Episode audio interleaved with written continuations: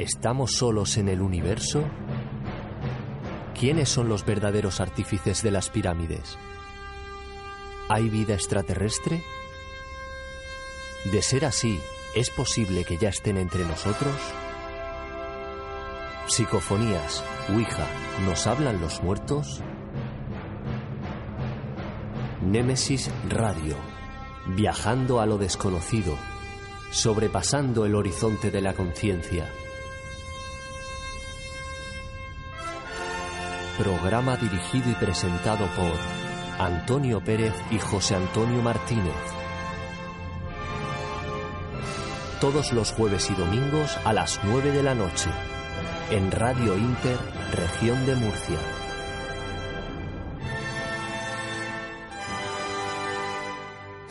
Némesis Radio.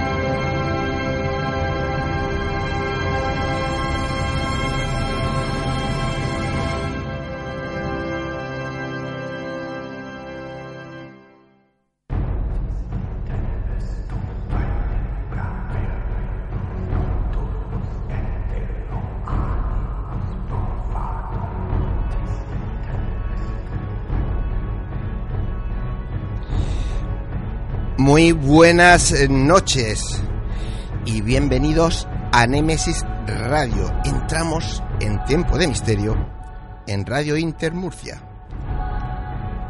Por delante, un apasionante reto.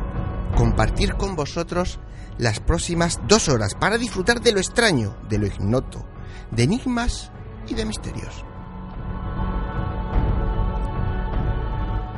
Gracias a todos los que nos escucháis desde cualquier lugar del mundo, ya sea por radio, vía online o por medio de nuestros podcasts. Como siempre os digo, no perdáis la sana costumbre de seguirnos. Quedaros con nosotros, no cambiéis el dial, que seguro os va a merecer la pena, y si no, ya me lo diréis. Esta noche a los mandos técnicos de control tenemos a una dupla, dos magos de la tecnología, Juan Manuel Segovia y David García. Y como siempre, ante los micrófonos, José Antonio Martínez. ¿Y quién nos habla? Antonio Pérez.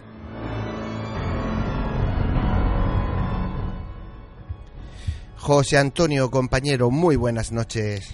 Buenas noches, Antonio. Buenas noches a todos los oyentes de Nemesis Radio. Una semanita más haciendo nuestro camino. Yo soy afónico, yo no sé cómo voy a llegar al final de la temporada, pero bueno, ahí está. Una cosa importante, Antonio, la semana pasada fue bastante movida con cierta polémica ¿no? en las redes sociales. Dijiste que hoy le dedicarías unos minutos a contestar algunas cosas. ¿Lo vas a hacer? Sí, sí, lo voy a hacer, pero tampoco ni me quiero calentar ni quiero entrar, no quiero entrar muy a fondo en eso, pero sí es cierto que como nuestros oyentes eh, pues eh, me han estado escribiendo durante estas dos semanas porque querían saber qué es lo que había sucedido, pues eh, quiero que quede claro. Toda esta polémica empieza porque hace una semana eh, empiezan nuestros seguidores a mandarme mensajes diciendo que qué desfachatez, qué sinvergüenzas, que en cuarto milenio están hablando de una de las grandes investigaciones nuestras, el camping de Nuevo y que los que han estado allí en ningún momento nombran al único equipo de investigación que ha estado allí, ni los nombran, ni nos nombraban a nosotros, ¿no? Dice que eso es, que eh, los de cuarto milenio son unos golfos, son unos sinvergüenzas, y la gente empezó a hablar, ¿no? Bueno, pues hubo también gente que, como tú sabes, que entró, ¿qué tal? Y yo mm, le dije, bueno, ya os contesté, ya, ya os diré, no, tampoco es cuestión de, armar mucha bulla. Lo, que quiero, lo que quiero que la gente entienda es que, y no estoy defendiendo ni a Iker, ni a Carmen, ni a Iker Jiménez, ni a Carmen Porté, pero al César lo que es del César.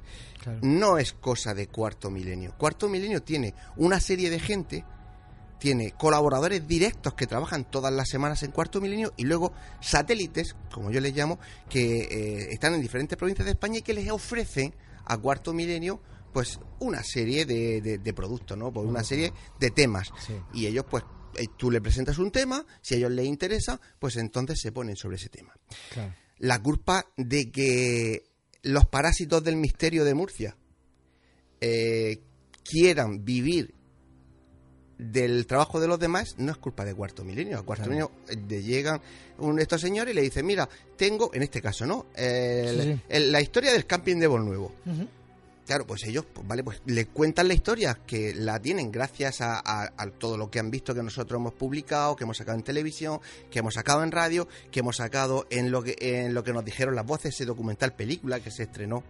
Porque no hay ninguna investigación más, ni se sabe de que se haya investigado. Nada. No hay nadie que haya hecho nada de eso, solo nosotros. El cuarto milenio, claro, no puede saberlo todo. Ellos pues mandan a su equipo y hacen tal. Claro, mm, lo que ellos a lo mejor no saben o ellos no tienen por qué saber es que eh, esta gente que le ofrece ese tipo de, de temas son y lo siento, pero son así, son parásitos del misterio, gente que no hace absolutamente nada y que se aprovecha siempre del trabajo de los demás. Entonces, yo ahí sí quería dejar claro, no mirar en sí directamente a, Iker y a Carmen, que yo no digo que tengan más o menos culpa, no tienen mucha, y sí más eh, tenéis que apuntar a esos que llevan a ese programa temas que vosotros y todos sabemos que no son de ellos, que son nuestros.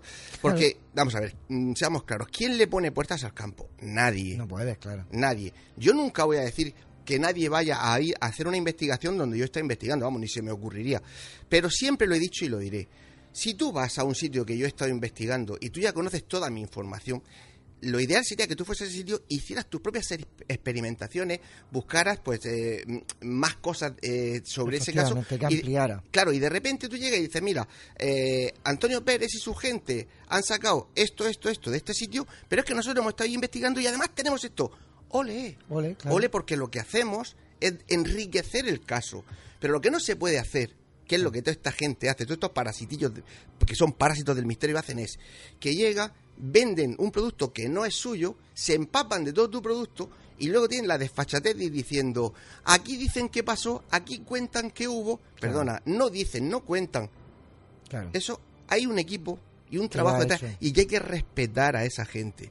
Entonces, por hay mucha gente que le fastidia, que le fastidia que eh, todos los grandes casos que se han publicado de Murcia en los últimos 30 años los hayamos hecho nosotros, bien sea con el sello de la SEIP, bien sea con el sello del GOIS. Pero lo hemos hecho nosotros.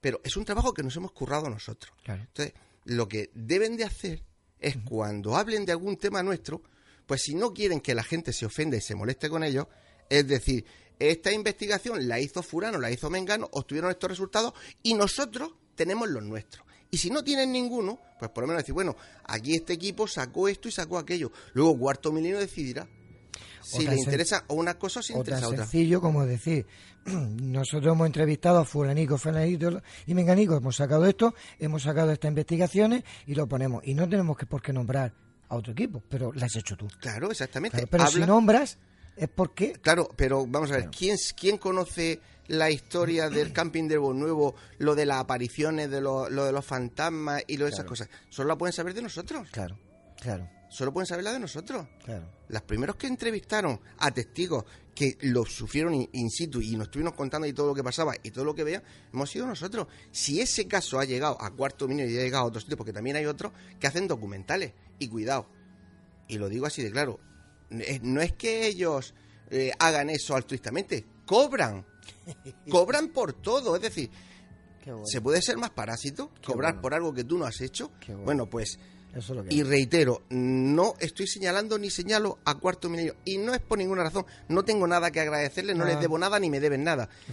Otra cosa que quiero aclarar es que eh, yo no trabajo con Cuarto Milenio hace ya nueve o diez años, pero por decisión propia porque después de hacer con ellos el Palacio de Guevara, bueno, pues no nos gustó mucho cómo quedó aquello y decidimos nosotros, nosotros. Y eso lo puede aclarar perfectamente si tanto a alguno le interesa, tanto Carmen Porter como Iker Jiménez. Fuimos nosotros, yo en este caso, el que dije, que en esas condiciones no me interesaba de momento seguir trabajando con ellos y no he vuelto a hacer cosas con ellos. Es decir, eh, ese, eh, como dice tu amigo, el referente del misterio, que sepan que el referente del misterio es referente del misterio de Murcia porque ocupó el sitio que yo voluntariamente dejé de, de llevar a cuarto medio porque hay que recordar a la gente que en, hace unos años, cada vez que salía cualquier tema de, de, alguna investigación de Murcia en cuarto milenio, pues era yo el que lo hacía.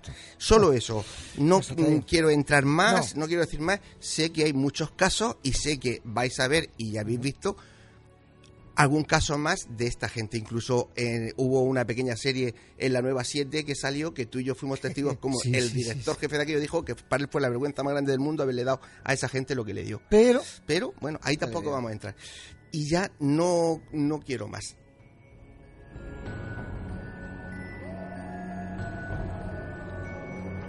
Pero antes de continuar, José Antonio, y de ver de qué vamos a hablar, ¿te acuerdas que la semana pasada sí. Eh, dijimos en el programa cuando nos íbamos que Josep Guijarro había ah, dicho que, en un, que en 24 o 48 horas iban a haber noticias de la existencia real de, extraterrestres, ¿te acuerdas? Sí, señor. Pues ha habido algo, ¿verdad? Paco, buenas noches. Buenas noches, eh, compañero y, querido oyente. Eh, sí, efectivamente, el Pentágono esta semana pasada admitía por decirlo entre comillas, yo esto lo estoy cogiendo con pinzas, pero es real, que admite que se toma muy en serio, que se está llevando a cabo y se efectúa la investigación del fenómeno ovni. Admiten que están detrás de ello, lo cual es un paso importante y significa que los que hemos visto en alguna ocasión algo raro, oficialmente estamos cuerdos. Eh, claro. Ya ha salido todos los medios de comunicación, Antena 3. nosotros aquí siempre hemos defendido que yo tengo ese tipo de documento que el Ministerio de Defensa de España daba a tanto a los que a los que trabajaban en el Ministerio de Defensa como a los testigos para que rellenaran eh, si habían visto algún objeto volante identificado algún ni Es decir, que si existe ese documento, yo siempre lo he dicho, es porque había algo. Dicho esto, no tenemos tiempo más, José Antonio. Vamos con, con lo, lo, que tenemos esta noche en el programa. Muy bien, mira, pues esta noche hablaremos con el escritor y periodista Miguel Pedrero de esas personas capaces de ver y tener encuentros con entidades oscuras, santas compañías y similares.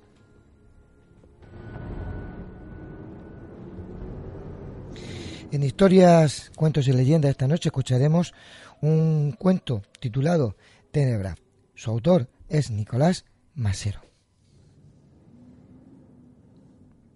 Y esta noche en nuestra sección de crímenes, nuestro compañero Antonio Pérez nos cuenta una confesión mortal en Santo Domingo.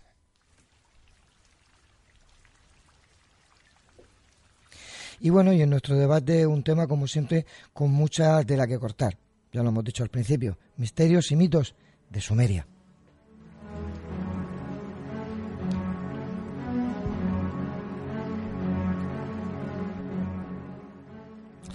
El camino es largo y está a punto de comenzar.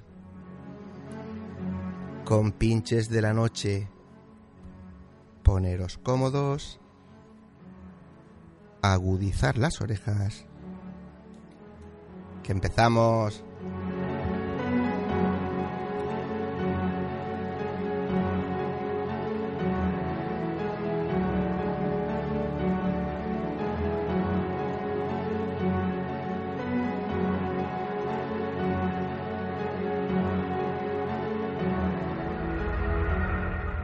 Si quieres realizarnos una pregunta, cualquier duda o aclaración, Toma nota de nuestro WhatsApp 642 632 502.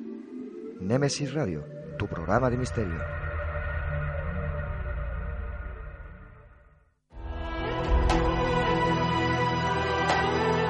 Están escuchando Némesis Radio con Antonio Pérez y José Antonio Martínez.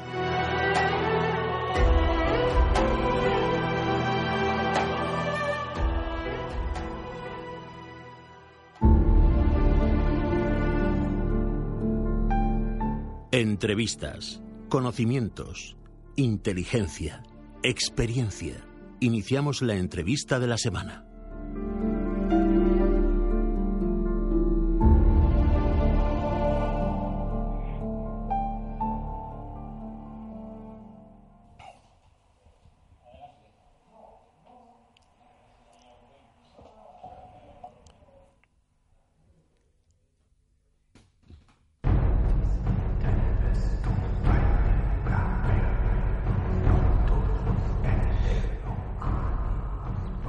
Pues esta noche tenemos al otro lado del teléfono a un gran investigador de este país, Miguel Pedrero. Él es escritor, periodista, investigador, redactor y coordinador de contenidos de la revista internacional Año Cero.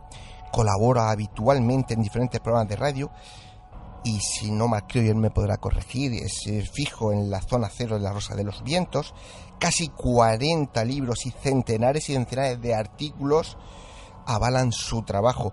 Miguel, muy buenas noches y bienvenido de nuevo a esta tu casa, Nemesis Radio. ¿Qué tal? Muy buenas noches, hacía tiempo.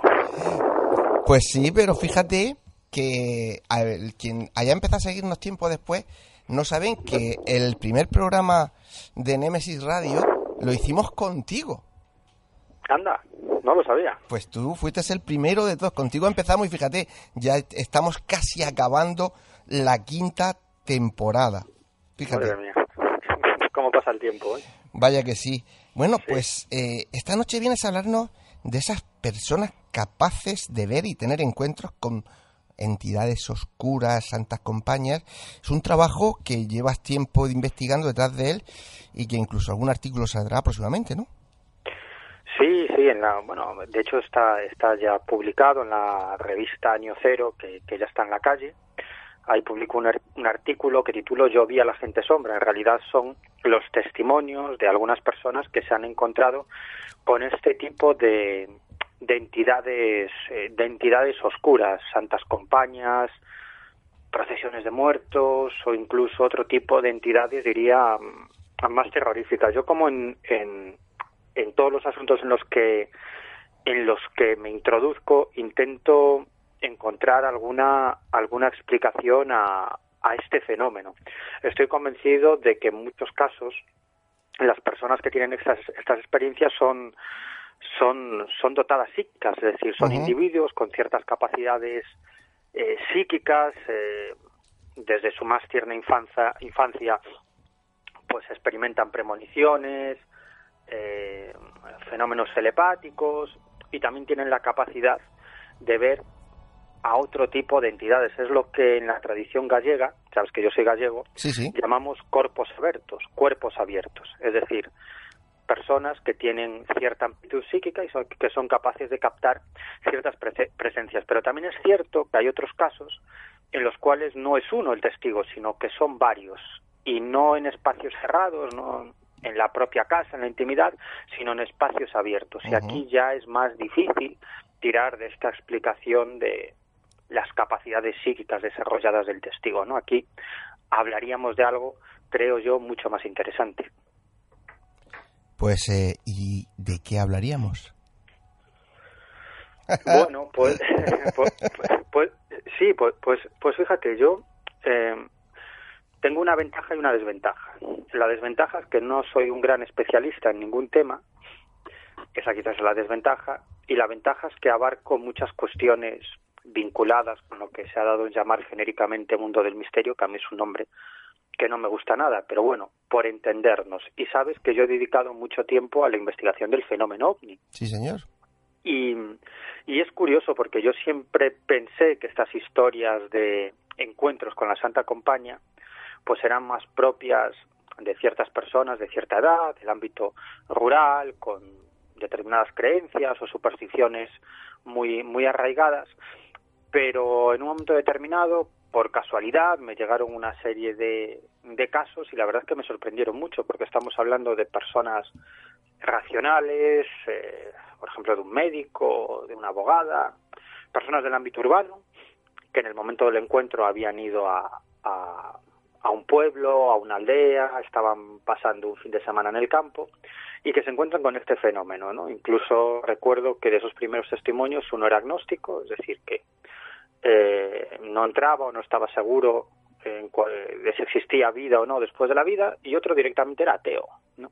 Y aquello me sorprendió mucho porque ese me decía, mira, yo te voy a contar lo que yo vi, pero yo no me creo nada, ¿no? Y me cuenta un encuentro con, con la Santa Compañía. A partir de ahí comencé a recopilar casos, a hablar con antropólogos, muchos antropólogos, los que han hecho trabajo de campo, ¿eh? los que han pisado tierra y los que han entrevistado a testigos, me decían, siempre off the record, con la grabadora ya, ya apagada, que ellos estaban convencidos de que había algún, algún tipo de estímulo externo al individuo, que no se podía explicar solo desde el punto de vista antropológico, porque me decían que testigos, personas, que no tienen ninguna vinculación entre sí, que no saben absolutamente nada de este fenómeno, describen el mismo tipo de aparición, las mismas circunstancias, las mismas sensaciones, y que eso les parecía, les parecía muy extraño, ¿no? Pero cuando empiezas a estudiar eh, la tradición de la Santa Compañía, desde el punto de vista antropológico, te das cuenta que los antropólogos lo tienen muy claro. Se sabe de dónde parte esa tradición, es una tradición que parte de los pueblos nórdicos, de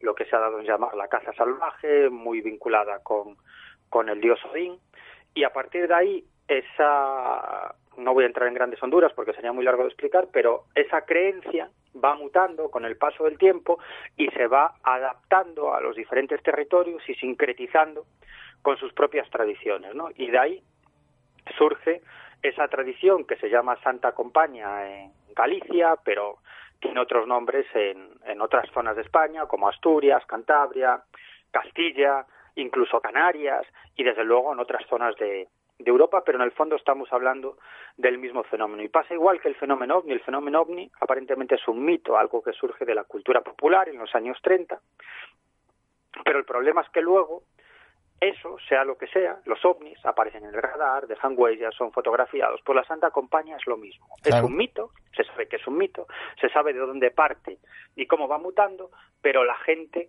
lo ve. Gente que no cree en este fenómeno, incluso varios testigos. Yo me he encontrado con casos muy espectaculares de 10 y 12 testigos que se encuentran con esta aparición, entidades ensotanadas, semitransparentes, que levitan, que llevan una especie de cirios en las manos, eh, y que en un momento determinado, de la misma manera que aparecen o se materializan, se desmaterializan, ¿no? Entonces, para mí, para mí, tanto el fenómeno ovni como este fenómeno quizás incluso más absurdo, más extraño, el de la Santa Compaña y otros tantos, para mí serían alguna clase de inteligencia que se adapta al contexto cultural de la época para mostrarse con un traje diferente dependiendo de las circunstancias y de los testigos ante determinadas personas. ¿no? Esa es la conclusión a la que puedo llegar con los datos de los que dispongo, pero vamos, es una mera hipótesis.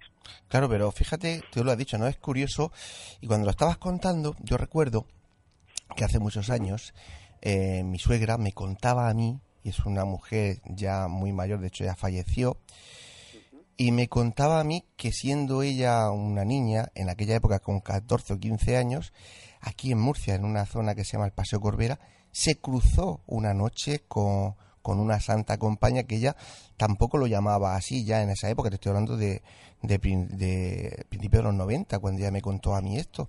Te quiero decir que, que eh, algo, algo tiene que, tiene que ser y algo tiene, tiene que haber para que en cualquier lugar del mundo te encuentres con ese tipo de testimonio. Igual que pasa con los, con los seres estos, estos que tú denominas o entidades oscuras, ¿no? Mm, igual pasa aquí que encuentras testimonios en Australia, en, cualquier lugar del mundo. Quiero decirse que no puede ser eh, que nosotros lo hayamos, eh, lo hayamos convertido en un folclore que todo el mundo conoce. Claro, ahí, has dado en, en, la clave más importante, porque todo el mundo tiende a vincular este fenómeno con Galicia, no. con el noroeste peninsular, pero no es verdad hay casos en toda España. De hecho, yo quizás el caso más espectacular de todos los que conozco sucede en Huelva. Tengo casos en Sevilla, tengo casos en, en, muchos lugares de, España que no son Galicia. en algunos lugares recibe otros nombres y en otras zonas de España ni siquiera se conoce por un nombre concreto. Y la gente te habla pues de procesiones de muertos, de ensotanados que levitan, etcétera, etcétera, etcétera. Fíjate si es un fenómeno universal que yo me he encontrado casos y he podido entrevistar a sus protagonistas, casos que han sucedido en lugares eh, tan alejados de Europa como Nicaragua o Costa Rica. Y además estos dos casos son muy especiales porque tienen un denominador común. Y es que los testigos que ven esta Santa Compañía no saben lo que están viendo. Es decir, que un fenómeno extraño que les asusta mucho, bueno, y ahí queda. Y años después, aparentemente por casualidad, muchos años después, tanto en el caso del, del avistamiento en Costa Rica como del encuentro en Nicaragua, se dan cuenta de que lo que han visto es la Santa Compañía porque leen algo, se lo comentan a un amigo que les dice, oye, en el caso, por ejemplo, de, de este hombre de Nicaragua es muy, es muy curioso porque él, él, era, él era militar, él eh, servía en las filas del ejército sandinista, el ejército revolucionario sandinista, que en esa época, estamos hablando de los años 80, se enfrentaba en una guerra sanguinaria, en una guerra civil, a una guerrilla, la contra nicaragüense, que estaba financiada por Estados Unidos para derrocar al gobierno revolucionario de eh, sandinista. Y, este hombre estuvo más de dos años en plena selva, eh, combatiendo cuerpo a cuerpo contra la guerrilla. Eh, te puedes imaginar que eso era una auténtica sangría. Mm. Eh, muchos de sus compañeros fallecieron y en una de estas, junto a uno de sus compañeros, cuando estaba llenando unas cantimploras en un río, observaron unas luces que se reflejaban en el agua, se escondieron porque pensaron que, que podrían ser elementos de la contra, de la guerrilla, que podrían eliminarlos y en ese momento se dieron cuenta que en la otra orilla, frente a ellos, cruzaban unos tipos ensotanados que llevaban una especie de cirios en las manos, no se les distinguía la cara, ni las manos, ni los pies, eh, eran, creo recordar que eran dos filas de doce, bastantes, em, les llamó la atención que no escucharan ningún ruido, este hombre me explicaba que en la selva, de noche, eh, cualquier ruido se amplifica, ¿no? porque el silencio es prácticamente absoluto, se escuchan los ruidos de los animales, entonces cualquiera que camine, pues el crujir de las ramas, el movimiento, el movimiento de, de, ciertas plantas, de ciertos vegetales, obviamente hace ruido, ¿no? En ese caso no escuchaban ningún sonido, hasta que se fijaron mejor y se dieron cuenta de que efectivamente no producían ningún sonido al caminar porque no caminaban, sino que levitaban dos palmos sobre el terreno. Y este hombre, 20 años después, llega a España, se viene a España, le cuenta la experiencia a una amiga y esta le dice, hombre, tú lo que has visto es la Santa Compañía. Y se dice, ¿qué es la Santa Compañía? Entonces, en ese momento su amiga se va al salón y, y, coge una revista, una año cero, eh, en donde sacábamos un artículo de encuentros con la Santa Compañía en España, ¿no? Y había una serie de ilustraciones, una serie de, de dibujos que ilustraban, que representaban lo que habían visto los testigos. Y este hombre ve una de esas ilustraciones y dice, caray, pero si esto mismo es lo que yo he visto, en ese momento se da cuenta de que ha contemplado lo que en España se conoce eh, genéricamente por el nombre de Santa Compañía. Me he encontrado otro caso similar en Costa Rica, exactamente igual, que solamente años después se da cuenta de que en realidad lo que ha visto es lo que llamamos Santa Compañía. Bueno, ¿cómo explicas eso? Exactamente. Y otra de las cosas, no sé si te has encontrado con ella, tú, que a mí me ha pasado aquí en Murcia y me ha pasado en dos sitios. Bueno, la verdad que en tres, en una en zona de Cartagena, es que eh, cuando investigábamos a principios del año 2001 sería el hostal El Cónsul, que tiene un, crimen que ahí sucedió, algo, una investigación muy gorda que nosotros realizamos, eh, nosotros allí es verdad que vimos como sombras y, y, no sé, como seres, digamos, así oscuros por dentro de lo que era ese, ese hostal, ese gran, gran palacio. Pero tengo testimonios de gente que ha estado allí y que lo que tú estabas contando antes, por eso se me ha venido a la cabeza, porque dice, no, no, nosotros vimos una serie de luces y nos pensamos que era gente con linterna en la oscuridad.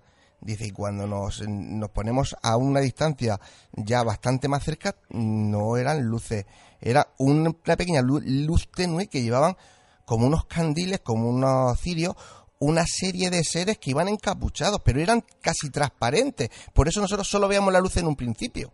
Fíjate, me llama la atención que en ese mismo sitio se conjugan las dos cosas, ¿no? Digamos, los seres, digamos, oscuros y las santas compañías. No sabemos si es lo mismo, si es parecido. Qué, qué, qué interesante lo que lo que comentas. Yo estas cosas que me cuentas yo tomo nota, ¿eh? Luego te preguntaré pues otro día con, con, más calma sobre eso, sobre esto, porque me interesa me interesa muchísimo. Fíjate, es muy curioso lo que dices. Eh, Sabes que el primer avistamiento, eh, el primer encuentro con la Santa Compañía, que aparece recopilado en un documento, en Galicia es de mediados del siglo XIX. Y, y en este caso, los testigos lo que se encuentran son con luces voladoras, que ellos identifican o relacionan con la Santa Compañía. ¿no? el autor de ese documento es un británico que viajaba por, por España, que viajó por España, como digo, a mediados del siglo XIX y financiaba su aventura vendiendo Biblias. Cuando llegó a su país, publicó un libro que, que, se titula La Biblia en España, donde básicamente lo que recoge son sus aventuras y desventuras cruzando España. Y él cuenta en ese libro que una noche llegó a Padrón, a la localidad coruñesa de Padrón, y necesitaba un guía para llegar a Corcubión, una localidad que no está muy lejana, ¿no? Y, necesitaba un guía para viajar por la noche hacia, hacia Corcubión, como digo, de Padrón a Corcubión. Y encontró a, a una persona de, de padrón que se dedicaba a esto, a hacer de guía, de viajeros, a acompañar a las personas que iban de una localidad a otra. Y este le respondió que muy bien, que por él ningún problema, pero de noche no, de día. Porque hacía pocas noches, mientras acompañaba a un grupo de mujeres haciendo precisamente ese recorrido, se habían encontrado con cientos de luces voladoras que cruzaron sobre sus cabezas. Y para este hombre esas luces no eran otra cosa que las almas de los fallecidos que portaban sus cirios encendidos sobre la bruma, sobre la niebla.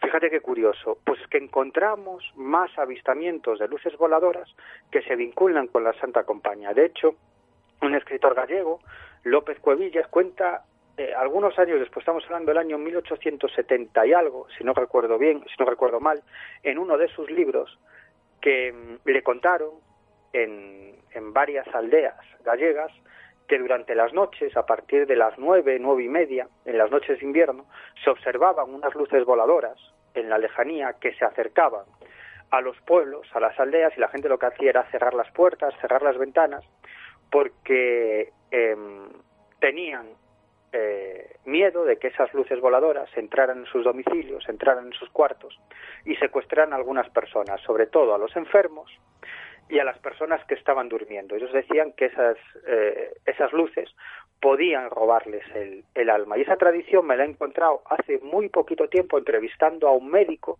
en una localidad forensana que me contaba como cuando era niño eh, sus abuelos le contaban historias de luces voladoras que se aparecían además en una zona muy concreta eh, y todo el pueblo lo sabía y les decían a los chavales que si pasaban por allí, en por esa zona o cerca de esa zona y veían a esas luces voladoras, lo que tenían que hacer es echarse al suelo y no mirarlas, porque te podían robar el alma. Y qué curioso que ese hombre, muchas décadas después, se encuentra en ese mismo lugar, cuando ya era un médico y un hombre hecho y derecho, con esas luces voladoras, ¿no? Y se acuerda de lo que contaban sus paisanos, lo que contaban sus abuelos, y sale de allí a toda prisa. Y hace un par de días, hace un par de días, antes de ayer, estaba en una zona de Lugo recopilando otro caso de encuentros con luces voladoras que el testigo, en este caso una señora de ya mayor, de bastante edad, atribuyó a la Santa Compañía. Además, una serie de luces que salían del cementerio, eran, iban además en filas de a dos, eh, se desplazaban a un par de metros del suelo, salían del cementerio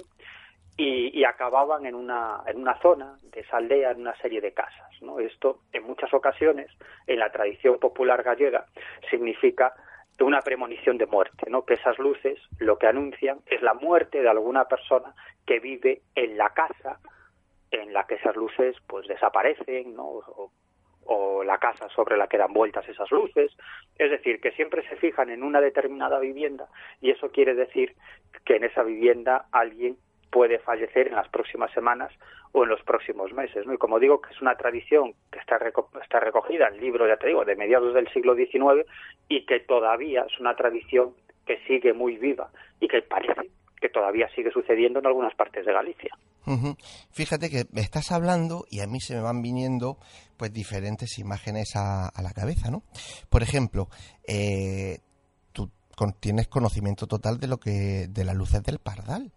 No puede ser, porque acuérdate que allí también la gente cuando veía las luces se encerraban en casa a y canto, cerraban todo por el miedo de no andaban ni, ni, ni por los caminos ni nada en aquella zona.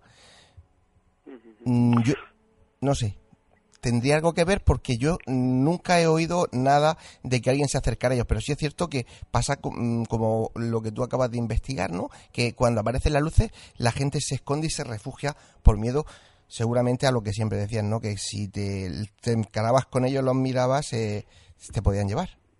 Claro, estamos hablando de la cuestión de las luces populares. La luz del Pardal es una de las más conocidas, pero también en algunas zonas de Canarias está la luz de Mafasca. Es decir, y, otras luces populares que, hay en España y otras en otras partes de Europa y del mundo, luces y luces muy populares, eh, tradiciones muy populares que siguen vivas y que esas luces, según algunos testimonios, se siguen apareciendo. ¿De qué estamos hablando? Por ejemplo, en Galicia, esas luces se suelen vincular con la Santa Compañía, pero en otras zonas se vinculan con otras tradiciones propias del lugar.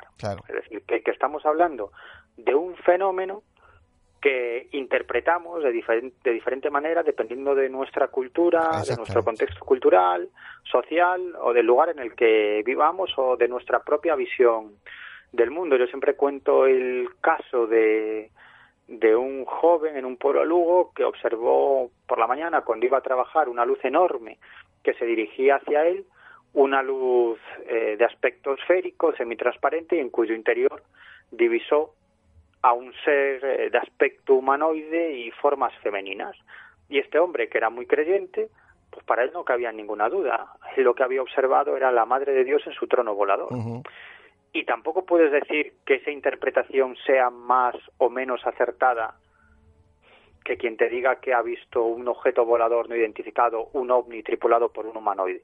Es decir, yo creo que aquí hay, eh, en este tipo de fenómenos, de encuentros con lo insólito, con lo absurdo, con algún tipo de fenómeno extraño o entidades de otros mundos, de otras dimensiones, no sé cómo denominarlo. Pero en este tipo de fenómenos yo creo que nos encontramos con dos elementos muy, muy diferenciados. Por un lado está la interpretación que el testigo hace del fenómeno, eso está claro, nadie lo duda, pero por otro lado, yo estoy convencido de que el fenómeno, en muchas ocasiones, se adapta a su contexto cultural y se adapta al propio testigo para presentarse de una forma o de otra. Fíjate que en los encuentros con la Santa Compañía hay una serie de elementos propios de, los encuentros cercanos con ovnis. Yo he recopilado cientos, pero cientos, muchos cientos de casos de encuentros cercanos con ovnis. Y, y en la mayoría de los casos, los testigos lo que te cuentan es eh, lo que yo llamo esa, esa campana de aislamiento. Es decir, que cuando el fenómeno aparece, digamos que la realidad desaparece, por decirlo de algún modo. Es decir, los testigos te lo dicen de diferentes maneras, pero en el fondo quieren explicar lo mismo. Te cuentan, eh, cuando apareció ese objeto volador allí cerca de mí, se hizo el silencio absoluto, es decir, desaparece el sonido ambiente no había sensación térmica, no hay sensación térmica. Los testigos incluso te dicen que están como en una especie de estado alterado de conciencia. Obviamente la mayoría de ellos no saben qué es esto y no te lo cuentan así, pero dice, yo estaba allí, pero es como si no estuviera. Veía todo de forma más clara o el tiempo parece que no pasaba, o parece que estaba suspendido del tiempo, no escuchaba ningún sonido, no sentía ninguna sensación térmica, es como si la realidad se hubiera apagado, aunque en el fondo parece que estaba en el mismo lugar, pero el lugar había cambiado, algo había interactuado con la materia, ese fenómeno, y cuando desaparece, cuando desaparece vuelve la normalidad, vuelve el sonido ambiente, vuelve la sensación térmica, vuelve la sensación de realidad, de pisar el suelo y de permanecer en esta realidad tridimensional. Eso mismo cuentan los protagonistas de encuentros con la Santa Compañía, esa campana de aislamiento. Cuando aparece el fenómeno, pues eso, se va el sonido, la sensación térmica, sensación de irrealidad, que el tiempo no pasa. Es decir, da la sensación de que es algo, algo, alguna clase de inteligencia, quizás que pueda provenir de otras dimensiones o de, un, de, un, de algún universo paralelo, y que al entrar en nuestro universo tridimensional genera una serie de efectos a su alrededor. Mm, bueno, esto es algo que ha comentado hace pocas semanas eh, incluso Luis Elizondo, que fue el director del proyecto de investigación OVNI del Pentágono, un oficial de la DIA, del eh, Servicio Secreto del Departamento de Defensa estadounidense, que hasta 2017 lideró ese proyecto de investigación ovni del, del Pentágono y él confesó hace pocas semanas que una de las conclusiones a las que llegaron es que el fenómeno ovni era algo más que naves de chapa, que, aterrizaban en nuestro planeta y dejaban marcas, sino que, que, ellos apuntaban más o que las investigaciones del Pentágono apuntaban más hacia alguna clase de inteligencia que podría provenir de un universo paralelo y que al mostrarse o al entrar en nuestro universo tridimensional pues generaba una serie de efectos a su alrededor entre los que podrían estar estos de la campana de aislamiento, la falta de sensación térmica, la falta de sonido. O sea, yo creo que en el fondo el fenómeno es, no, sé si igual, pero muy parecido. Y lo único que cambia es la careta.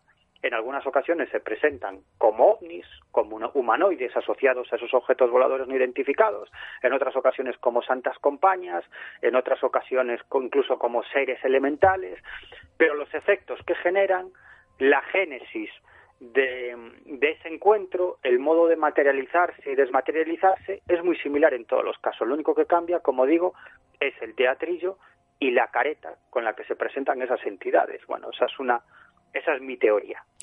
Como digo, es simplemente una hipótesis, una teoría. Claro, y además eh, para mí bastante seria porque estamos bastante de acuerdo en eso. Eh, me queda solo, solo un minuto, pero es que no te puedo dejar irte después de, que haya aparecido esta noticia eh, de, los americanos reconociendo la existencia de los ovnis.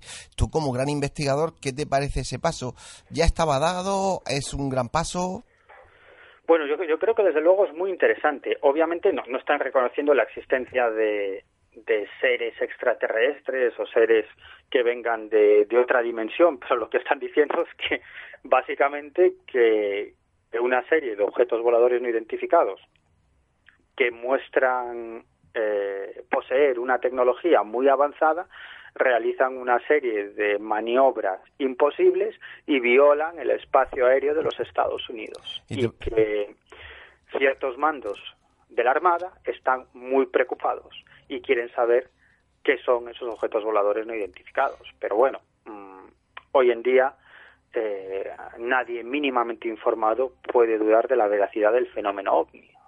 Mm, hay cientos de miles de documentos desclasificados por parte de diferentes ejércitos y gobiernos de todo el mundo donde te podrías tirar vidas, vidas enteras, eh, varias reencarnaciones solo para examinar todos esos documentos. Yo creo que nadie duda de la realidad del fenómeno ovni. Hablaba antes de ese proyecto de investigación ovni del, del Pentágono que salió a la luz también hace algunos meses porque el que fuera su director hasta el año 2017, un oficial del Pentágono, eh, confesó la existencia de este proyecto de investigación a periodistas del New York Times.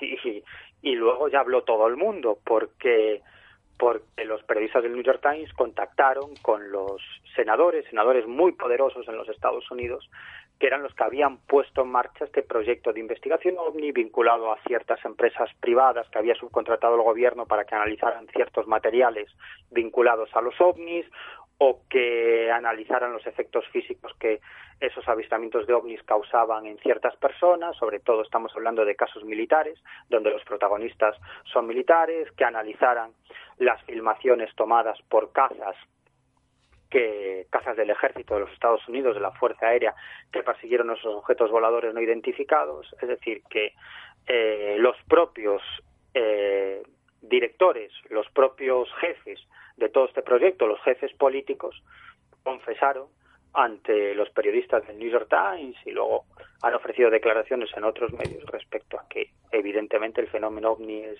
es real y que, y que está, estamos hablando de gente muy importante, de gente muy poderosa en el Congreso y en el Senado de los Estados Unidos que apoyaron este, este proyecto y que, y que consiguieron la financiación para que se pudiera poner en marcha. ¿no? Pues, eh, Obviamente el fenómeno es real, el fenómeno está ahí y cada vez van a surgir más informaciones en este sentido, no me cabe ninguna duda. Pues eh, estaremos atentos. Que, querido Miguel, como siempre ha sido un placer escucharte, poder disfrutar de tus conocimientos. Que un abrazo y prometo no tardar tanto en volver a llamarte. Buenas noches. Bueno, pues yo encantado. Hasta la próxima. Chao, chao.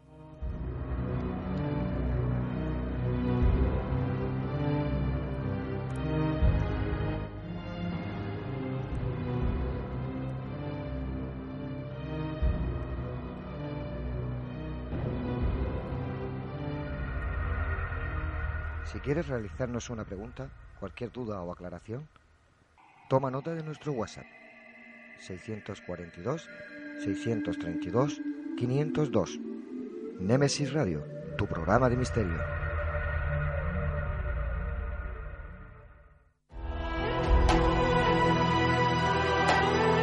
Están escuchando Némesis Radio con Antonio Pérez y José Antonio Martínez.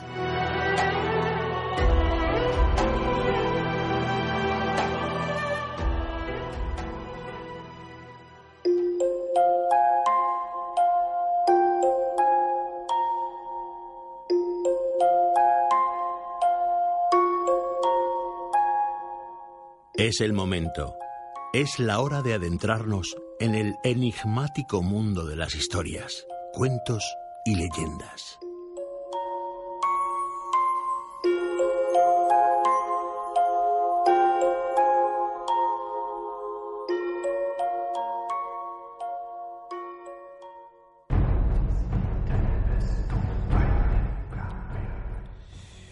Bien, pues eh, ya estamos en historias, cuentas, eh, cuentos y leyendas.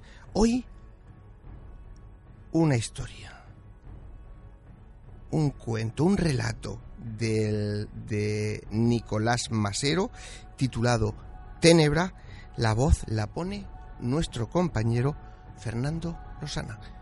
Lo escuchamos.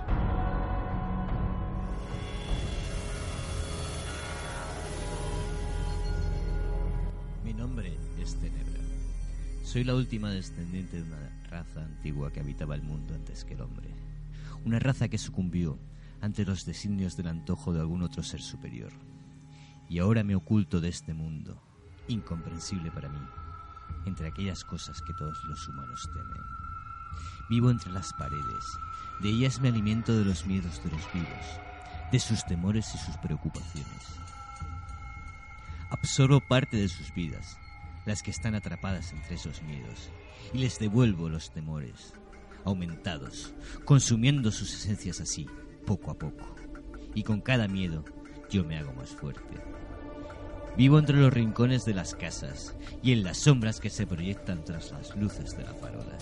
Allí, donde cada vez que un mortal se encuentra, sus recelos y desvaríos se apoderan de sus mentes.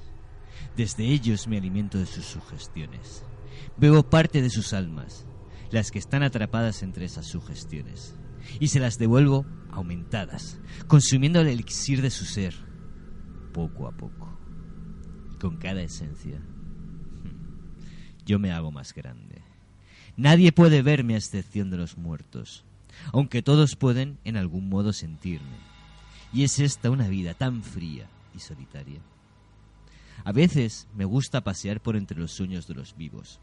Me regodeo con sus secretos más íntimos, los comparto y los disfruto, y los rodeo con el manto oscuro que cubre mi cuerpo, transformando esos sueños en horribles pesadillas.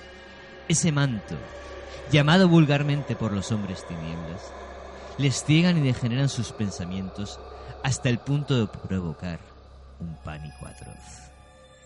Y yo me siento viva entonces, pues es sólo así cuando los mortales toman conciencia de mí, de mi existencia.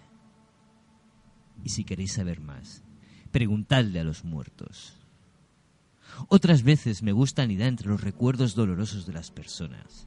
Me hallo justo entre vosotros, entre la memoria que causa dolor y ese breve instante en que vuestra mente se anula para buscar alguna manera de evadir esos recuerdos. En ese mismo instante, cuando la razón de los vivos se nubla y entra en mi reino, entra en mí. Y es en ese preciso momento cuando me apodero de vuestras más íntimas elucubraciones.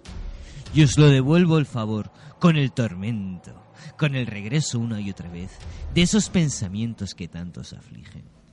Es así como os dais cuenta de que realmente estoy viva, pues vivo en todos y cada uno de vosotros. Y si queréis saber más, preguntadle a los muertos. Mas mi reino se va debilitando poco a poco, pues sois los mortales, con vuestra ansia de poder y vuestra materialidad, los que poco a poco vais apagando la llama que soy yo mismo, como hicisteis con los demás. Aún recuerdo a todos los que nacieron como yo, al principio de los tiempos, y cómo, uno a uno fueron desapareciendo, debido a vuestra culpa, a vuestra condición que es la raza humana. Aún recuerdo a mi hermana menor melancolía, que abarcaba la sangre que fluía por las venas de todos los seres vivos de este planeta. Todos la cobijabais en vuestros corazones, por algún romántico ansia de volver a poder, siquiera, rozar con vuestros dedos algún amor perdido o algún sueño robado en esta vida. Ella fue la que le dio alas a tantos filósofos y dramaturgos a lo largo de la historia. Ella dio razón de ser a Dante, a Becker y a Van Gogh, entre otros. Pero vuestra maldita codicia, condición intrínseca a vosotros, fue ennegreciendo y endureciendo vuestros corazones hasta hacerlos insensibles ante nada y ante todo. Y mi amada hermana fue debilitándose poco a poco y empezó a menguar y a menguar, pues vuestros superfluos anhelos de ansiar cosas vanas en este mundo os hicieron perderle el respeto a tan arcana potestad. Y así fue como mi querida melancolía acabó muriendo por vuestra culpa. Vosotros, que jamás os paréis a escuchar el susurro del viento, del oleaje o de los gritos de la madre tierra. Solo os gobierna la avaricia y la ambición. Y si queréis saber más, preguntadle a los muertos. Y todavía me acuerdo de mi hermano mayor Silencio, que aplacaba la ira de todos los egoístas comensales de la enorme mesa de banquete que es este planeta. Cuando como perros de presa se peleaban a mordiscos y arañazos por los restos de un pedazo de carne, que es cualquier parte de malsano país, el cual solo se interesa por la sangre que lo mantiene vivo o por la posición estratégica ante el siguiente plato a degustar. Colonización. Hmm. Creo que se llama eso. Un hermano mayor que hacía callar al joven, valiente y bravucón, frente al débil pero sabio anciano. Era el encargado de hacer agachar la cabeza a esa otra hermana demencia, frente a la cauta pero severa razón. Mas vuestra desazón ante lo, ante lo que es y no es lógico hizo temblar los cimientos del templo de razón, enterrándola por siempre entre escombros de olvido. Y fue entonces cuando demencia, al encontrarse sola en el mundo y sin nadie con quien disputarse el poder guerreando, decidió acabar con su vida también. Entonces, privados todos vosotros de razón y de demencia, decidisteis dejar de escucharos los unos a los otros y hacer valer la voz del más sanguinario y cruel de vuestra raza, el más fuerte. Creo que lo definís vosotros. Y todo el que no pensara como el más fuerte o se sometiese a su voluntad, era irremisiblemente aniquilado. Así fue que mi antiguo hermano Silencio se fue debilitando poco a poco, haciéndose cada vez más y más invisible. Por más que trataba de encontrar un lugar en el mundo donde alguien hiciese alarde de su nombre, siempre resonaban en su cabeza los gritos apagados de aquellos niños, mujeres y ancianos esparcidos por el mundo, que gritaban lloraban y clamaban al cielo por el cese del hambre, el dolor y la miseria que vuestros mismos señores de la guerra y del poder provocaron. Y fue de este modo como poco a poco mi querido hermano fue también feneciendo. Y si queréis saber más, preguntadle a los muertos. Fueron muchos más hermanos míos los que fueron muriendo bajo las horribles fauces de sangrantes encías que son vuestras maneras. Así cayó amor, felicidad, prosperidad e incluso dolor porque vuestras secas almas son incapaces de sentir, ya ni siquiera, dolor alguno por nadie que no seáis vosotros mismos. Y eso es autocompasión, no dolor.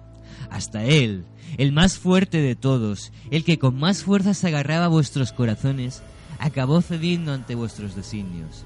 Y es por esto que vivís en un mundo hueco y vacío, carente de emociones, de sentimientos. Un mundo de vivos en un mundo sin vida. Y por eso vuestra raza está condenada al fin, a la extinción total y radical. Ojalá hubiese ocurrido mucho antes. No sois capaces de ver más allá de vuestras narices, no sois capaces de olfatear más allá de vuestros genitales, no sois capaces de tocar más allá de vuestros sentidos, ni de escuchar más que vuestra voz, ni de saborear más allá de lo que sois capaces de ver. Este ha sido el principio que os configuró como raza y será el final que acabe con vuestra existencia. Y si queréis saber más, preguntadle a los muertos. Y es así como conseguí yo sobrevivir en este mundo muerto. Pues yo, Ténebra, la más solitaria y oscura de todos mis hermanos, he contado con una ventaja. Con ser la única de toda mi familia que se puede alimentar de un sentimiento, una sensación vuestra que jamás podréis eliminar de vuestra razón de ser. El miedo. Y es este miedo lo único que de verdad teméis. Un amor borra las huellas de otro, eliminando así la tristeza, el dolor y la pureza del amor sincero. La razón y la demencia se alternan en un sinfín de situaciones de las que vosotros ni siquiera sois capaces de formar parte. Pero el miedo, hmm, mi verdadero yo, es algo con lo que nacéis y con lo que morís. Es lo único que os arrebata el sueño, de donde también yo soy dueño. Y lo único que os hace temblar y dejar de ser vosotros mismos. El suicidio no es sino el miedo a enfrentarse a una vida demasiado abrupta para afrontarlo. La sumisión por parte de otra persona hacia uno mismo no es sino el miedo de aquella a perder a esta. Miedo, eso es lo único que no podréis controlar jamás. Y eso, hmm, eso es lo que yo soy. Y si queréis saber más, preguntadle a los muertos.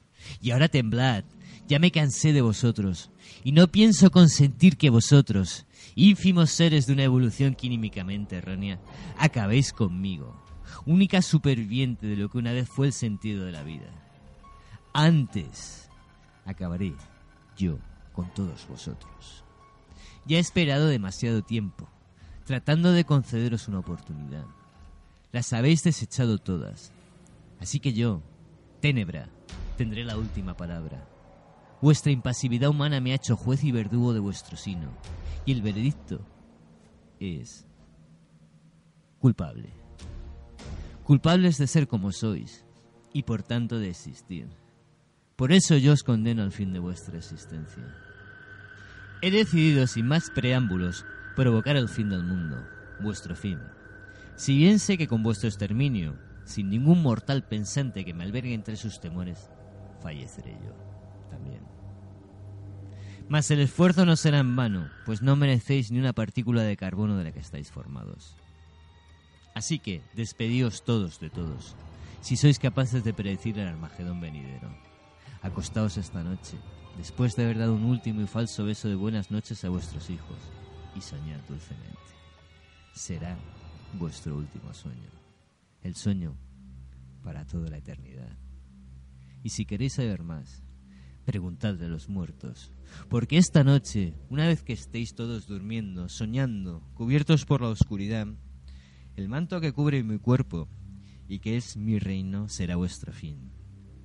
Y es que precisamente desplegaré por siempre esa capa de tiniebla, y jamás la luz del sol volverá a ver la vida de este planeta.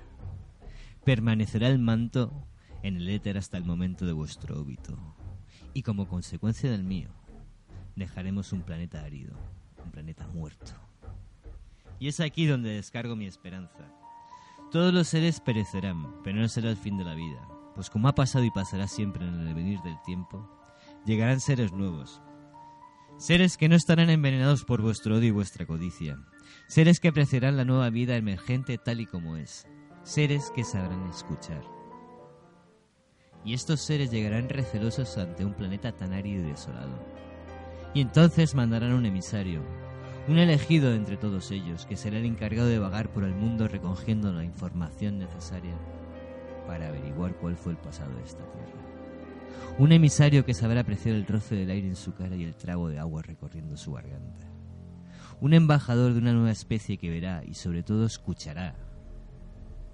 Un ser que no será tan cruel como lo habéis sido vosotros, que no tendrá ningún tipo de miedo y por tanto no temerá la oscuridad.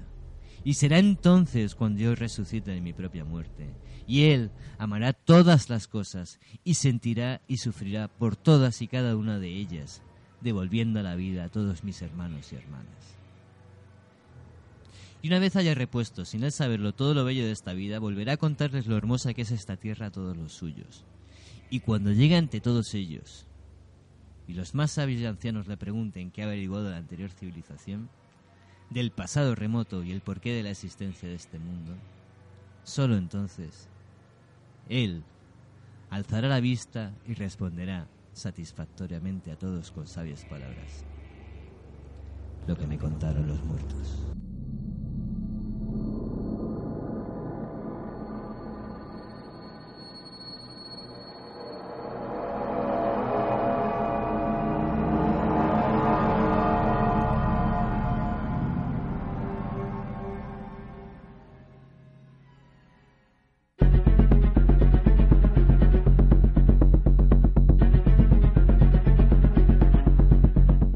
Hablemos de crímenes en Némesis Radio.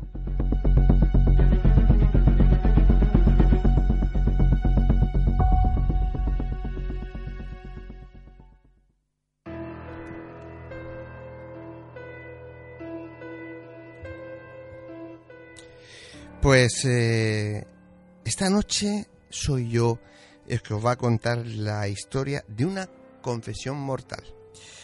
Precisamente en la iglesia, de la iglesia de Santo Domingo en Murcia a principios del siglo XX. Así que, bueno, pues vamos con ella. Esta trágica historia comienza el jueves 3 de mayo de 1906 en la iglesia de Santo Domingo como todos los jueves del año desde que el rey Alfonso X el Sabio lo concediera, era día de mercado en Murcia. Recién comenzado el siglo XX, los puestos de venta se instalaban en la actual plaza de Santo Domingo, en pleno corazón de la ciudad. La mañana transcurría con la normalidad de cualquier jueves de mercado. Los vendedores vociferaban mientras los compradores visualizaban los puestos, que eran poco más que una cochambrosa manta mulera extendida sobre el suelo donde tenían expuesto su género. El tañir de las campanas de la iglesia de Santo Domingo anunciaban que eran las once de la mañana, hora en la que terminaba la misa. El sacristán, el campanero y su esposa y dos monaguillos habían comenzado a limpiar la iglesia para dejarla preparada para el culto del día siguiente. Como hacían rutinariamente, mientras iban limpiando y fregando el suelo, dejaban abierta la puerta que daba a la plaza. En esas estaban cuando de repente fueron sorprendidos por la entrada en el templo a toda prisa de un sacerdote que con su sotana remangada no andaba, corría dirección a la sacristía. Al llegar a ella, en la misma puerta se dio de bruces con el monaguillo Ramón Gil y sin dilación le preguntó por el paradero del padre Marquínez, el superior de los jesuitas. El monaguillo le contestó que precisamente en esos días no estaba en Murcia. ¿Quién hay entonces? le preguntó. Aquí. aquí solo está el padre Toribio Martínez, ¿Y dónde se encuentra? A lo que el chico le contestó, haciendo sus oraciones en la sala de juntas. Pues eh, dile que si puede salir, que me va a confesar. En esas estaba cuando el sacerdote vio salir al padre Toribio de la sala de juntas y sin dudar salió a su encuentro. Se saludaron y comenzaron a conversar de forma muy afable y distendida. El monaguillo, tras observarlo unos segundos, volvió a sus quehaceres de limpieza junto al resto de sus compañeros. Pasados unos pocos minutos, el templo resonó como si alguien hubiera disparado un cañón. Los encargados de la limpieza se sorprendieron y buscándose con la mirada parecían preguntarse ¿qué había sido ese estruendo? Entre las cualidades que seguro tenía el sacristán de Santo Domingo no se encontraba la agudeza auditiva, porque tras escuchar semejante detonación a escasos metros de distancia de él, sólo exclamó Son los cristales que se han roto. El resto le increparon y le aseguraron que no habían sonado a cristales rotos. Ramón, el pequeño monaguillo, fue el primero en reaccionar y salir corriendo hacia la sacristía tropezándose con el sacerdote que minutos antes le había preguntado por el padre Marquínez. Este salía corriendo pistola en mano con dirección al huerto y en él se perdió. Segundos después de perderlo de vista, se escuchó un fuerte estruendo, una fuerte detonación que los dejó a todos petrificados. Cuando salieron al huerto a buscarlo, quedaron horrorizados al descubrir que el sacerdote yacía muerto con un disparo en la cabeza sobre un charco de sangre. Despavoridos, salieron a la carrera hacia la calle vociferando y buscando ayuda. tres guardias municipales acudieron raudos a la llamada. Los agentes Botilla, Conesa y Gallego entraron a la carrera en la iglesia revólver en mano. Pasados unos minutos, se unirían el jefe de orden público, el señor Buendía, y la pareja de guardias del centro. Primero entraron a la sacristía, y bajo el marco de la puerta de la sala de juntas encontraron un sacerdote tendido en el suelo cubierto de sangre. En ese momento lo oyeron decir Dios. Y segundos después, el padre Toribio Martínez dejó de respirar. Los guardias se separaron en varias direcciones en busca del autor del crimen. Uno de ellos salió al huerto y allí encontró a un hombre vestido con sotana, tendido en mitad del cenador sobre un charco de sangre. El sacerdote presentaba herida de bala en la sien derecha. Tras matar al cura en la sacristía, se había marchado hacia el huerto y se había pegado un tiro. Al registrar al asesino, se le encontró encima un billete de tercera clase de ferrocarril desde Totana a Alcantarilla, un lápiz delgado, ya muy corto, cuatro piezas de diez céntimos y un sobre cerrado que decía motivos del hecho. Enseguida se personó en la iglesia el juzgado de San Juan, formado por el juez señor Soler, el actuario señor Murcia y el oficial señor Marín. También acudió el fiscal de la audiencia, don Rafael Pérez Torres. El juzgado revisó la escena del crimen, recogió pruebas y se llevó el sobre con los motivos del hecho. No se sabe a ciencia cierta qué decía ese sobre, pero el diario El Liberal, después de investigar a fondo la vida y circunstancias del asesino en su edición del 4 de mayo de 1906, nos da algunas claves. En el diario nos aclara que el asesino era el padre Pedro Morales, natural de Mazarrón. El padre Morales desempeñaba su cargo eclesiástico en la parroquia de Santa María de Nieva, Segovia. Desde allí vino a Murcia para hacer ejercicios espirituales en el convento de los Jerónimos, bajo la dirección de los jesuitas. Desde el diario suponen que su resolución de acabar con todo de una manera tan violenta nacía de las dificultades en su carrera con las que se había encontrado en los últimos años. Sus reclamaciones a las autoridades eclesiásticas que alguna vez le corrigieron. Sus sospechas o certidumbres de que en estos obstáculos no dejaban de ejercer influencias los jesuitas que recientemente le tuvieron haciendo ejercicios espirituales parece ser que tenía impuesta obligación de renovar frecuentemente sus licencias eclesiásticas debido a gestiones o denuncias de los jesuitas.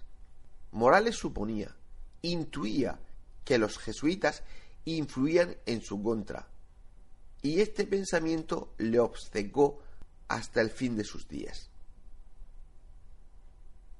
Lo que sí se sabe es que el sacerdote Morales se hospedaba en la fonda de la catedral, en la habitación número dos, que había llegado hacía tres días de Mazarrón, que comía y dormía perfectamente, sin que nadie observara nada extraño.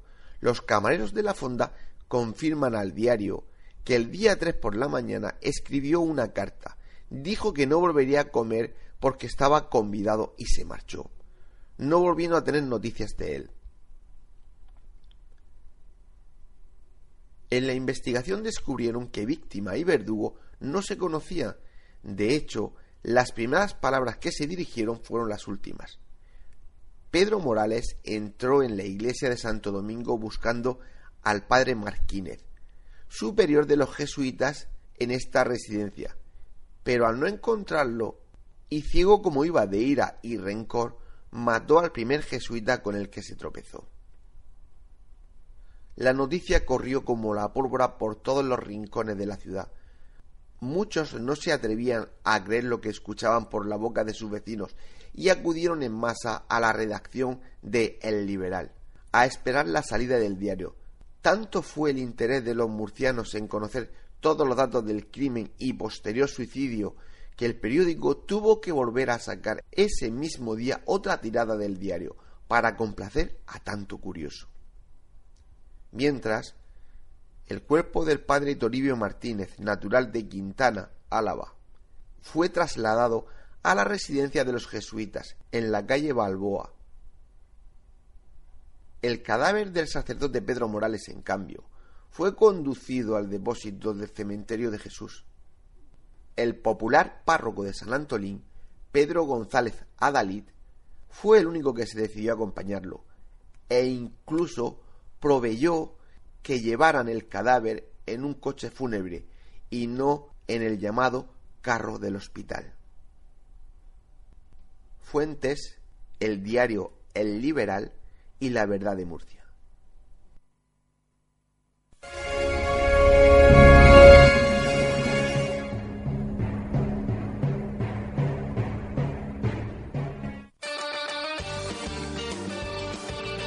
Si vienes, la meseguera se siente.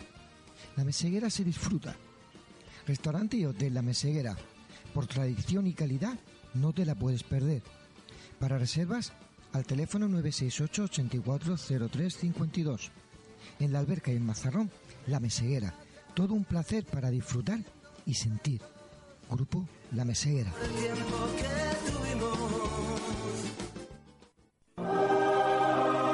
Fotos Orión. Hay momentos importantes en tu vida que no puedes dejar pasar. Inmortaliza tu evento en fotografía y vídeo con Fotos Orión. Porque las cosas especiales solo ocurren una vez. Fotos Orión. Profesionalidad y confianza. Calle La Gloria, número 32, frente Antiguo Tornel, La Alberca, Murcia. Teléfono 868 94 30 13. Te proponemos el plan perfecto para esta noche. Una cena en restaurante Llaveo donde disfrutar de su cocina tradicional pero innovadora. Y para continuar la velada con tus copas, Café Lounge Kaizen. La combinación perfecta la tienes en restaurante Llaveo y Café Lounge Kaizen. Llaveo en Plaza del Casino y Kaizen en Calle Mayor 30, La Alberca. Te esperamos.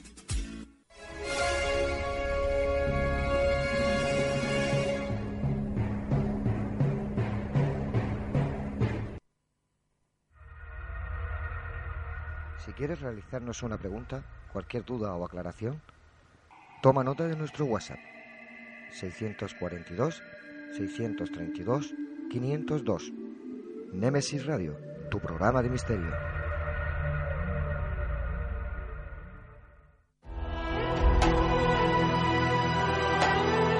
Están escuchando Némesis Radio con Antonio Pérez y José Antonio Martínez.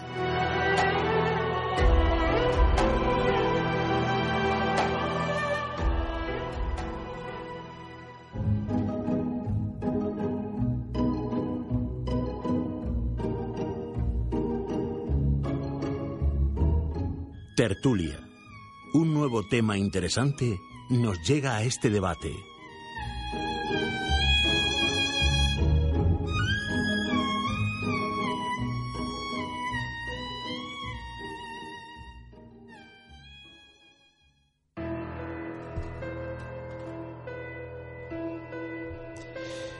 Pues eh, ya estamos en tiempo de debate. Hoy, como siempre, un tema polémico, José Antonio ya se ríe, y del que se ha escrito y creo que se va a seguir escribiendo durante muchísimo tiempo. José Antonio, hay tanta gente esta noche en la mesa con tanto papel y tanto lío que mira, yo te paso el testigo, tú los presentas y empezáis. Perfecto, muchas gracias Antonio. Como has dicho, hay muchísimos compañeros que están aquí sentados para este, este tertulia debate, como yo le digo, así que vamos a presentarlos a todos uno por uno. Rubén Cerezo, bienvenido. Buenas noches, muchas gracias. Paco Torres, bienvenido. Buenas noches. Tomás Ruiz, bienvenido. Buenas noches. José Ramón Sánchez. Hola, buenas noches. Luis Miñana. Buenas noches. Juan Cazorla. Hola, buenas noches. Bueno, pues ya presentado todo, me parece que te va a tocar siempre como, como casi siempre a nuestro compañero Paco Torres. Te paso la, la dando una pequeña introducción del tema de esta noche, de los sumerios y sus misterios. ¿Por qué es un tema interesante? ¿Por qué son una, civilización tan importante para nosotros. Cuentan los historiadores que hace hacia el 3000 antes de Cristo, justo en los albores de lo que se llama nuestra civilización, entre comillas, eh, surgió entre el Tigre y el Éufrates un, pueblo llamado Sumerio, el cual, pues, mm, en cuestión de poco tiempo, tal vez en unos 1200 años de plazo, a muy corto plazo, logró un gran desarrollo astronómico, sentó las bases de nuestra moderna matemática, eh, trabajó muy bien la astronomía construyendo unas pirámides, aunque de adobe, no equivalente a las egipcias, de adobe, de gran belleza y muy prácticas, funcionalmente prácticas para esos astrónomos. La rueda, eh, otro invento importante como, como eh, la escritura, se le atribuye a ellos también.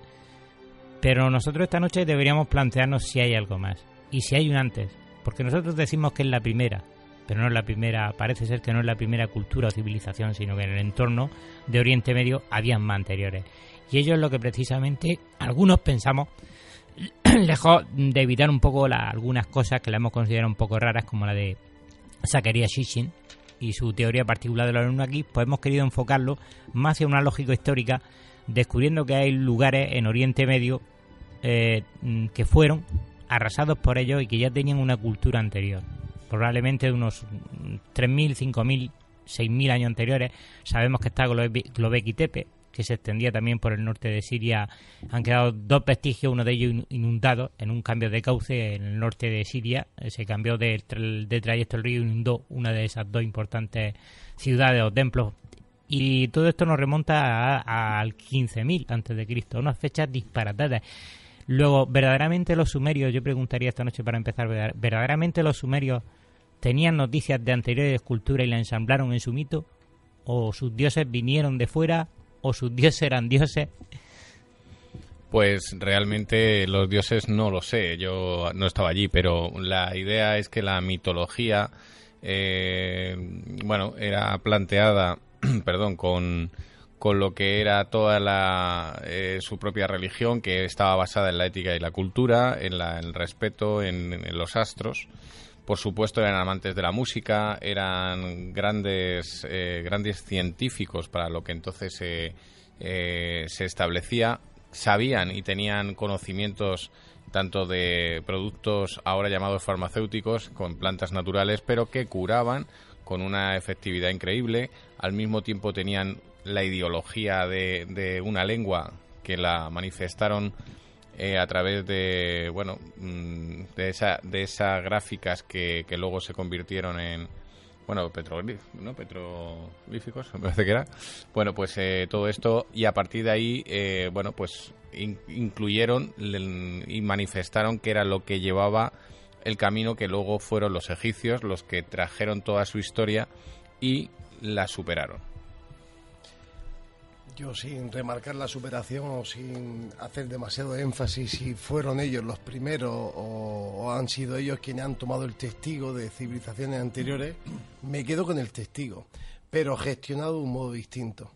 Está claro que esta civilización que surge en torno a estos dos grandes ríos, esta cultura mesopotámica, entre el Tigris y el Éufrates, lo que tiene es la capacidad de poder aunar un conocimiento que les sobreviene, y desarrollarlo y permanecerlo de tal manera que para mí la, una de las maravillas que nos ha llegado de, esta civilización, la tablilla sumeria, la capacidad de, de comunicación a través de un formato gráfico, el registro y la posibilidad de una explosión agrícola que se dio justo en ese momento y que provocó un excedente, un cambio en la nutrición y un cambio en el modelo de vida.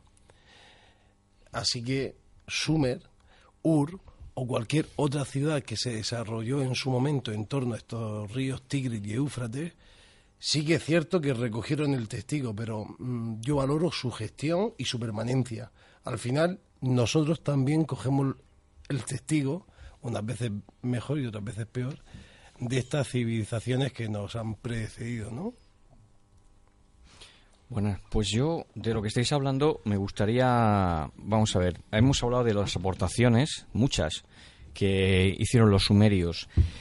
Mm, sí, hemos hablado de, la, de la arquitectura, pero hoy también quiero hablar de la astronomía, un poquito solo, la astronomía en relación al seguimiento que hacen los, eh, los sumerios de algunos fenómenos en relación con el Sol y con las estrellas por la importancia que tienen en la agricultura, las estaciones, la astrología, pero la astrología prelenística, es decir, la astrología no de horóscopo, sino la astrología respecto a cómo explicar eh, determinados eh, presagios o augurios que son importantes para el pueblo o para el rey, la escritura cuneiforme, por supuesto, pero sobre todo hay una cosa que me gustaría que comentara, sobre todo pues algún compañero de la mesa que, seguro que nos va a aportar muchas cosas al respecto.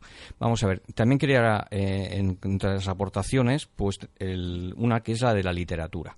Hay una, obra literaria que es la epopeya de Gilgamesh. Esta epopeya eh, ha sido comparada a la Iliada, a la Odisea de Homero, porque tiene una serie de paralelismos. Pero hay más paralelismos que ahora después quisiera también comentar. Estamos hablando de Gigalmes, que es una especie de dios rey que vive en la ciudad sumeria de Uruk eh, entre el 2800 2500 a.C. Las primeras versiones de esta epopeya pueden ser incluso el tercer milenio antes de Cristo eh, y ocurre que en la, una de las de los contenidos de, la, historia de esta historia de, este de este dios rey eh, habla de un diluvio un diluvio que acaece en aquel tiempo y bueno, pues ocurre que hay una serie de paralelismos entre, entre el diluvio que todos conocemos de Noé y el arca de Noé y la epopeya de Gigalmesh. Voy a dar unos cuantos, eh, vamos, unas reseñas muy poquitas, unas pinceladas, perdón. A ver, en primer lugar, eh, paralelismos. Dice la historia de Gigalmesh que los dioses deciden acabar con la humanidad por, una, por un motivo que puede resultar un poco realmente divertido, aparentemente porque hay una ciudad eh, que es muy ruidosa, entonces les molesta a los dioses y no pueden dormir. Bueno, realmente eso se ha interpretado como que realmente lo que ocurre es que se rebelan contra los dioses. Entonces está la maldad. Y la maldad es una de las causas del diluvio, según el Génesis, como luego veremos. Hay un dios sumerio que le dice a uno de los eh, habitantes de la ciudad, a uno en concreto, que le dice que tiene que salir de allí porque va a haber una inundación le dice que tiene que construir un barco y le da las medidas del barco. Parece que esto se parece mucho a, lo, que hemos leído en la Biblia, ¿no? Y eh, curiosamente este señor se va con su mujer, con sus hijos, con su familia al barco, pasa seis días y seis noches, aquello está diluviando, no para, se inunda la tierra. Bueno, pues al séptimo día lo que ocurre es que ¿Qué, ¿Qué, es lo que hace para saber si hay tierra donde poder desembarcar? Pues manda, pues manda unos pájaros. Manda concretamente primero una paloma que no vuelve, perdón, una paloma que vuelve y luego finalmente un cuervo que sí vuelve, que perdón, que no vuelve. Eso significa que al no volver es que encuentra encuentra tierra. Otro paralelismo, o sea, tenemos muchos paralelismos. Bueno, pues me gustaría aquí, salvo que yo me equivoque, está en el Génesis en el capítulo 6, 1, 4 y 5 que indica las razones del diluvio. Y voy a parar aquí porque quiero que intervengan otros compañeros y después, con respecto a las razones del diluvio, si me permitís, vuelvo a intervenir. Gracias. Bueno, pues em, en realidad, Luis, em, más que paralelismos, eh, lo que nos encontramos eh, son las adaptaciones de historias que a lo largo de los siglos y de los miles de años, tú ten en cuenta que la Biblia, cuando se escribe, la Biblia, en el, han pasado ya miles de años desde que Sumeria desapareció.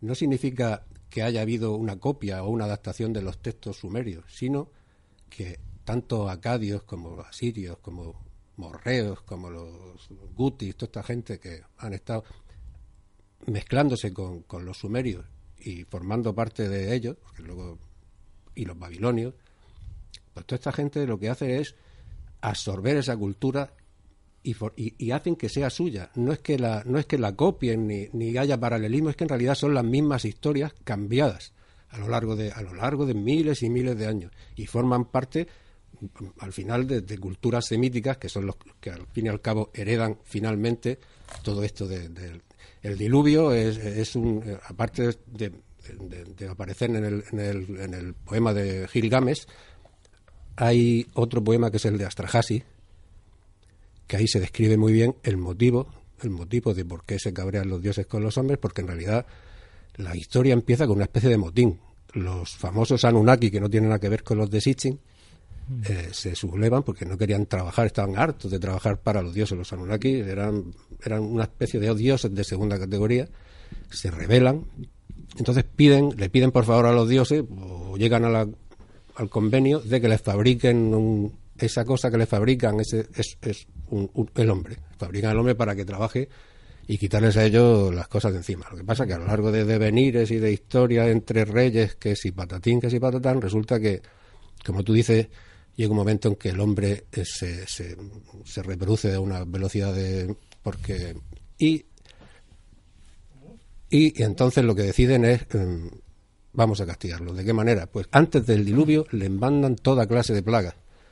Plagas de todo tipo, el Enki y el Lil, que son los el, el Enki era el, de la Tierra, no lo consiguen, siguen ahí haciendo reuniones, hacen asambleas, porque siempre queda muy claro que se reúnen para llegar a, aunque son reyes y dioses, pero se reúnen para ver por dónde sale la cosa. El resumen de todo esto, el final de todo esto es el diluvio. Y, y, el final de todo el diluvio ya sabemos cuál es. Que es, es Anu, Anunnaki, Anu, digamos que significa literalmente los seguidores o los siervos o los de Anu. Anu es el padre de Enli y, el, y Enki. An también es el mismo. An y Anu. An y Anu. Bueno, yo creo que ya por, por, lo menos comenzamos a hablar de algún misterio, porque yo la verdad es que había, venido esta noche que íbamos a hablar de los misterios de los sumerios y, casi no veo ninguno. Yo he estado hasta leyendo a, a Sitchin a ver qué es lo que decía y, y el 12 planeta y todas estas cosas, pero, pero no sé si hay aquí algún seguidor de, esa, de esos planteamientos. Me dice Rubén que sí, pues entonces si, si tú estás, yo te, yo, yo te paso, yo te paso la vez. Sigue, sigue, por favor. Yo, yo te acomodo luego, no te preocupes. No, no, no, no, no, no, sino mucho más, porque yo creo que el, tema que ha planteado Luis, que es muy interesante, que son los paralelismos entre la Biblia y esta, y estos mitos antiguos, lo ha, lo ha comentado ya muy bien Juan, que sabe de esto un disparate más que yo, entonces no, no, no voy a insistir. Bueno, pues eh, ya que aquí hay mucho, mucho que tratar. efectivamente, eh, como bien habéis dicho todos, esto está totalmente relacionado y todo tiene que ver con la, con la jerarquía. Entonces todo empieza con, una, eh, con los misterios que podemos, lo vuelvo a decir, creo que en casi todos los programas lo digo, la NASA, a la cual todos respetamos, ha demostrado que todos los hechos que se basan tanto en el Antiguo Testamento como basados en los históricos del Nuevo Testamento, eh, son hechos que se pueden confirmar tanto lo del diluvio por la cantidad del agua de las eh, almacenados, eh, las plagas, las toda esta historia, ¿no? Pero aparte de esto, los misterios que suceden es que era una civilización, efectivamente, mm, como tú bien dices, que planteaban un planeta, es decir, tenían una base planetaria. O sea, esto, esto es un vacile. Dice, esto es un vacile. no, no, es que existía la base. Ellos, ellos tenían unos dioses. Cuando estos dioses, que efectivamente se les empiezan a, cargar un poco porque los tratan como muy mal, ¿no? Los tratan básicamente como una especie, una subespecie, la, supuestamente sumeria. Esta gente, por lo que se plantea es el hecho de que tienen que mm, salir de ese, de ese círculo vicioso y se sublevan. Entonces ahí empiezan los diluvios, las plagas y todo esto, que parece que es el gran misterio. De ese misterio viene más cosas, y es que convierten a su jerarquía, la convierten en militar. Entonces, a partir de ese momento resulta que esa jerarquía es la que manda y a partir de ahí empiezan a descubrir una serie de cosas que en ese tiempo no estaría plan, o sea, no se podrían ni siquiera ni siquiera pensarlo, es decir, podían curar, tenían una, una medicina avanzada, tenían tal, es decir, con, con teniendo en cuenta que estamos hablando de 22 siglos, 21, 22 siglos antes de Cristo, es que ni, ni siquiera los que vinieron después, como pueden ser los egipcios o, todos los demás, tenían un desarrollo tan, tan brutal, ¿no? Entonces dicen, ¿de dónde le venía esta cultura? Y resulta que los que mandaban no eran los, no eran los listos, no eran los, los cultos, eran los militares. Entonces, eso sí que es un gran misterio. Porque además no se dedicaban a la guerra, solamente eran militares por defensa. A ver, ¿cómo se come eso? Sí, bueno, yo quería lo, primero puntualizar que, la NASA no ha realizado ningún estudio sobre la verdad o la falsedad de la Biblia. ha habido, ha habido, no, no, la NASA, la, la, NASA como tal no lo ha hecho. Ha habido gente hubo alguno de ellos perteneciente a la NASA, como todos, y hubo un libro famoso allá por los años 60, 50, o quizá, que se llamaba Y la Biblia tenía razón, que venía a demostrar y quería hacerlo sobre eso. Y sobre eso hay mucho. Hace, hace no demasiado eh, oí, vi un programa en el que hablaban del punto donde se cruzó eh, por el Mar Rojo, etcétera. Bueno, eso yo entiendo que es, que es tema de otro, de otro programa. Y yo lo que, yo lo que querría ahora es, tú planteas eh, todas estas jerarquías, todos estos dioses. Yo creo que la pregunta que, a lo mejor podríamos hacernos esta noche es todos esos dioses, los Anunnakis, los de más categoría, los de menos, la, ¿son un mito? ¿O pensáis alguno que eso responde a seres venidos de otros planetas que hayan dominado la Tierra? El mito es interesante analizarlo, porque la cosmogonía mm, de, de, los, de Anunnaki, la cosmogonía en el mito sumerio o acadio, un, un origen, eh, eh, creo que a Sitchin se le fue de las manos, porque fijaos en un detalle. Para ellos ellos son los inventores de lo que se llama en matemáticas o en geometría el cálculo de la cuerda. Es decir, partamos de la base de cómo ve un sumerio el mundo. Es un disco, voy a decir una, uno, alguno se me va a saltar esta noche, pero, pero esto es obvio. Es un círculo plano, la Tierra, y eh, la bóveda celeste es un medio, una media esfera donde tiene unos candiles encendidos, unas ventanitas donde hay unos candiles. No sabían explicar exactamente lo de las errantes, porque si las errantes percibían el movimiento, pero por lo menos sabían que las estrellas fijas, salvo el sol y la luna, pues ahí estaban, en esos candilitos que por la noche los dioses encendían para iluminar el cielo. Y ellos, eh, con el cálculo de la cuerda, estaban demostrando cómo era su cosmogonía. Así que lo que hierra Sitchin es que sus dioses vinieran desde fuera, porque entonces le hubieran enseñado que la Tierra es esférica, que hay planetas redondos.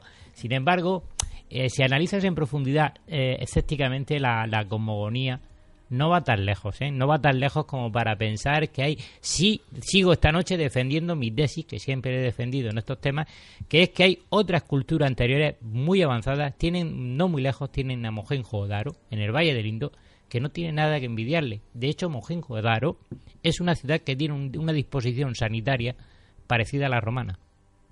Y esto estamos hablando del 8000 antes de Cristo, antes de que los destruyera un meteorito que cayó, una, unas leonidas que golpearon la Tierra. Además, bueno, en este caso la proximidad geográfica interviene a nuestro favor. Por supuesto. a favor de Sumerios.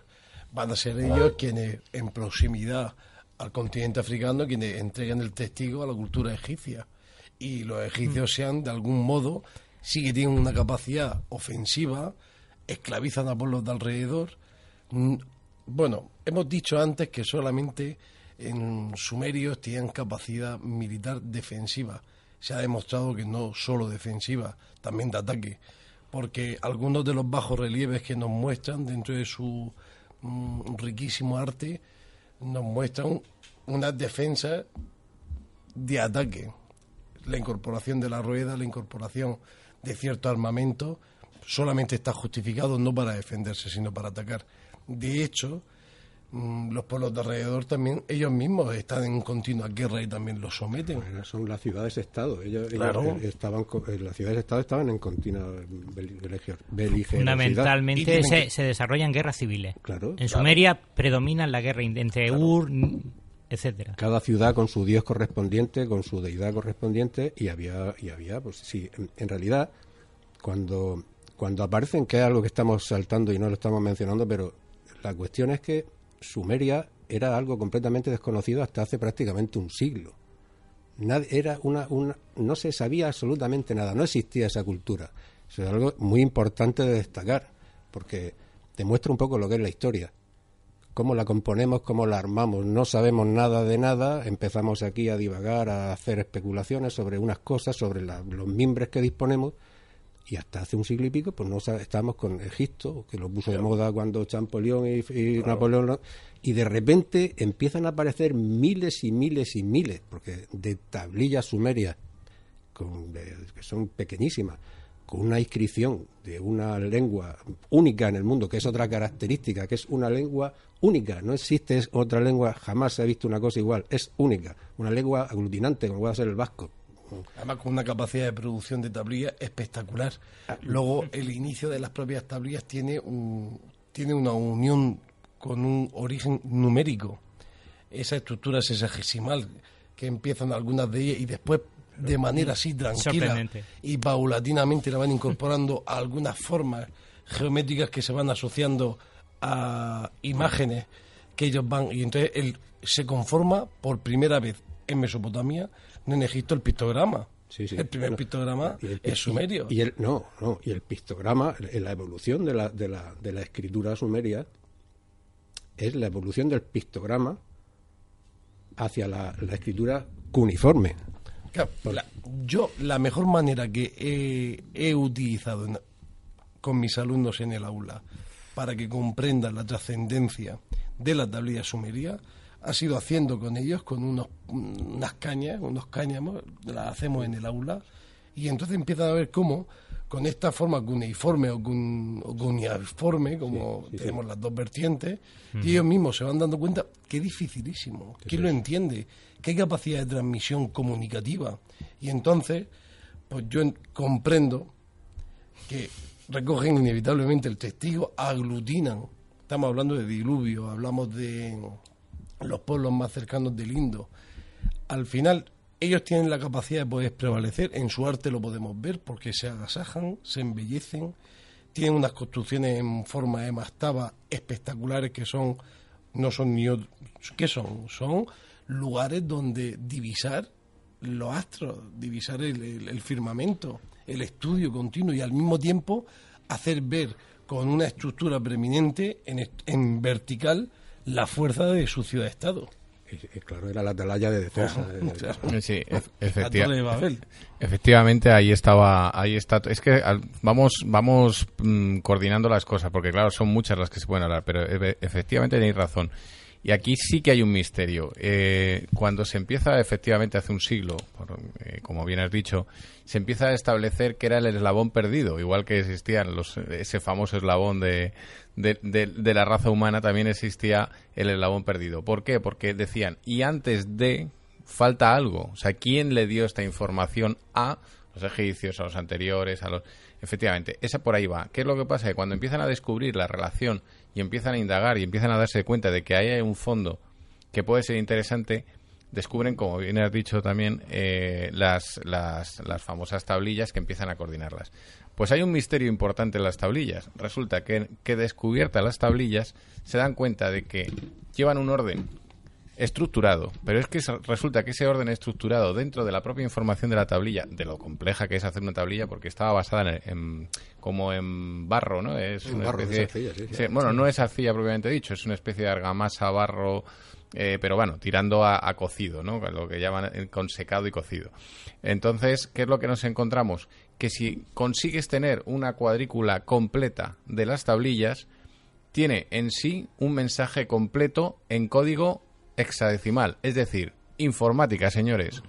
A ver, ¿cómo se come eso? Bueno, Sí, pero, pero lo del hexadécimo, lo de lo que decías tú de... Sí, sí, pero es que tiene, tiene un orden, tiene un orden. O sea, es decir, empiezas a, a- a compactar ceros y unos según la base de la tablilla y te das cuenta de que tienen mensajes en un idioma que no conocemos, pero, eso- sí tiene un mensaje. Pero eso, eso, esa- ese tipo de información es un poco, bueno, un poco peregrina. Quiero decir que no, no hay nada oficial ni nadie Sí, que sí, lo sí, haya- sí, hay un, es- hay- hay- está basado, ahora no me acuerdo, porque no lo he traído anotado. El sexagesimal sí tiene Sí, su, su, sí. su Hombre, lógica en no. pueblos como, le- como el egipcio, con todos los pueblos Está- que construyen pirámides para mirar el cielo. Es importante tener en cuenta que la vista gira 360 grados. y una de las primeras cosas que aprendió las culturas más o menos avanzadas fue eh, la circunferencia y la interpretación de los grados. Los El- el- 360 El, famoso teorema de Pitágoras.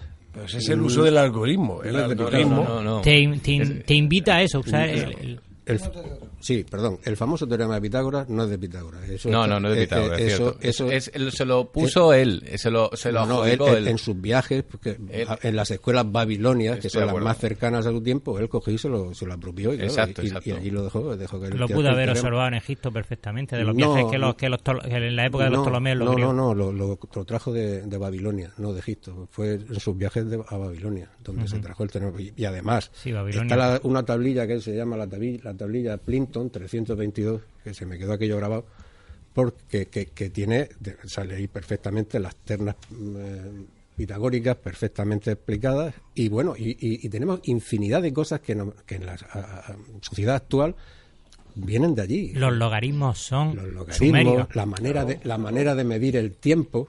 Eh, eh, por- por- el tiempo lo medimos como exactamente igual que lo medían los sumerios, exactamente lo Y, mismo. y además, perdona que te interrumpa, también tiene en la base de la cultura, lo medían también con la... eh, estaba totalmente integrada la música, porque la música tenía los compases, que además tenía una relación matemática, como todos bien sabemos, y la vibración de los objetos. Ellos no consideraban la vida sin la música. Eso es muy importante, o sea, eso es muy importante. Yo solamente un apunte.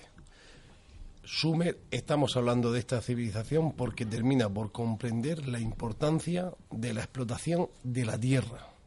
Al entender la explotación agraria, ese concepto le permite poder desarrollar un conocimiento que está a su servicio, que le permite una fortaleza, una estructura social.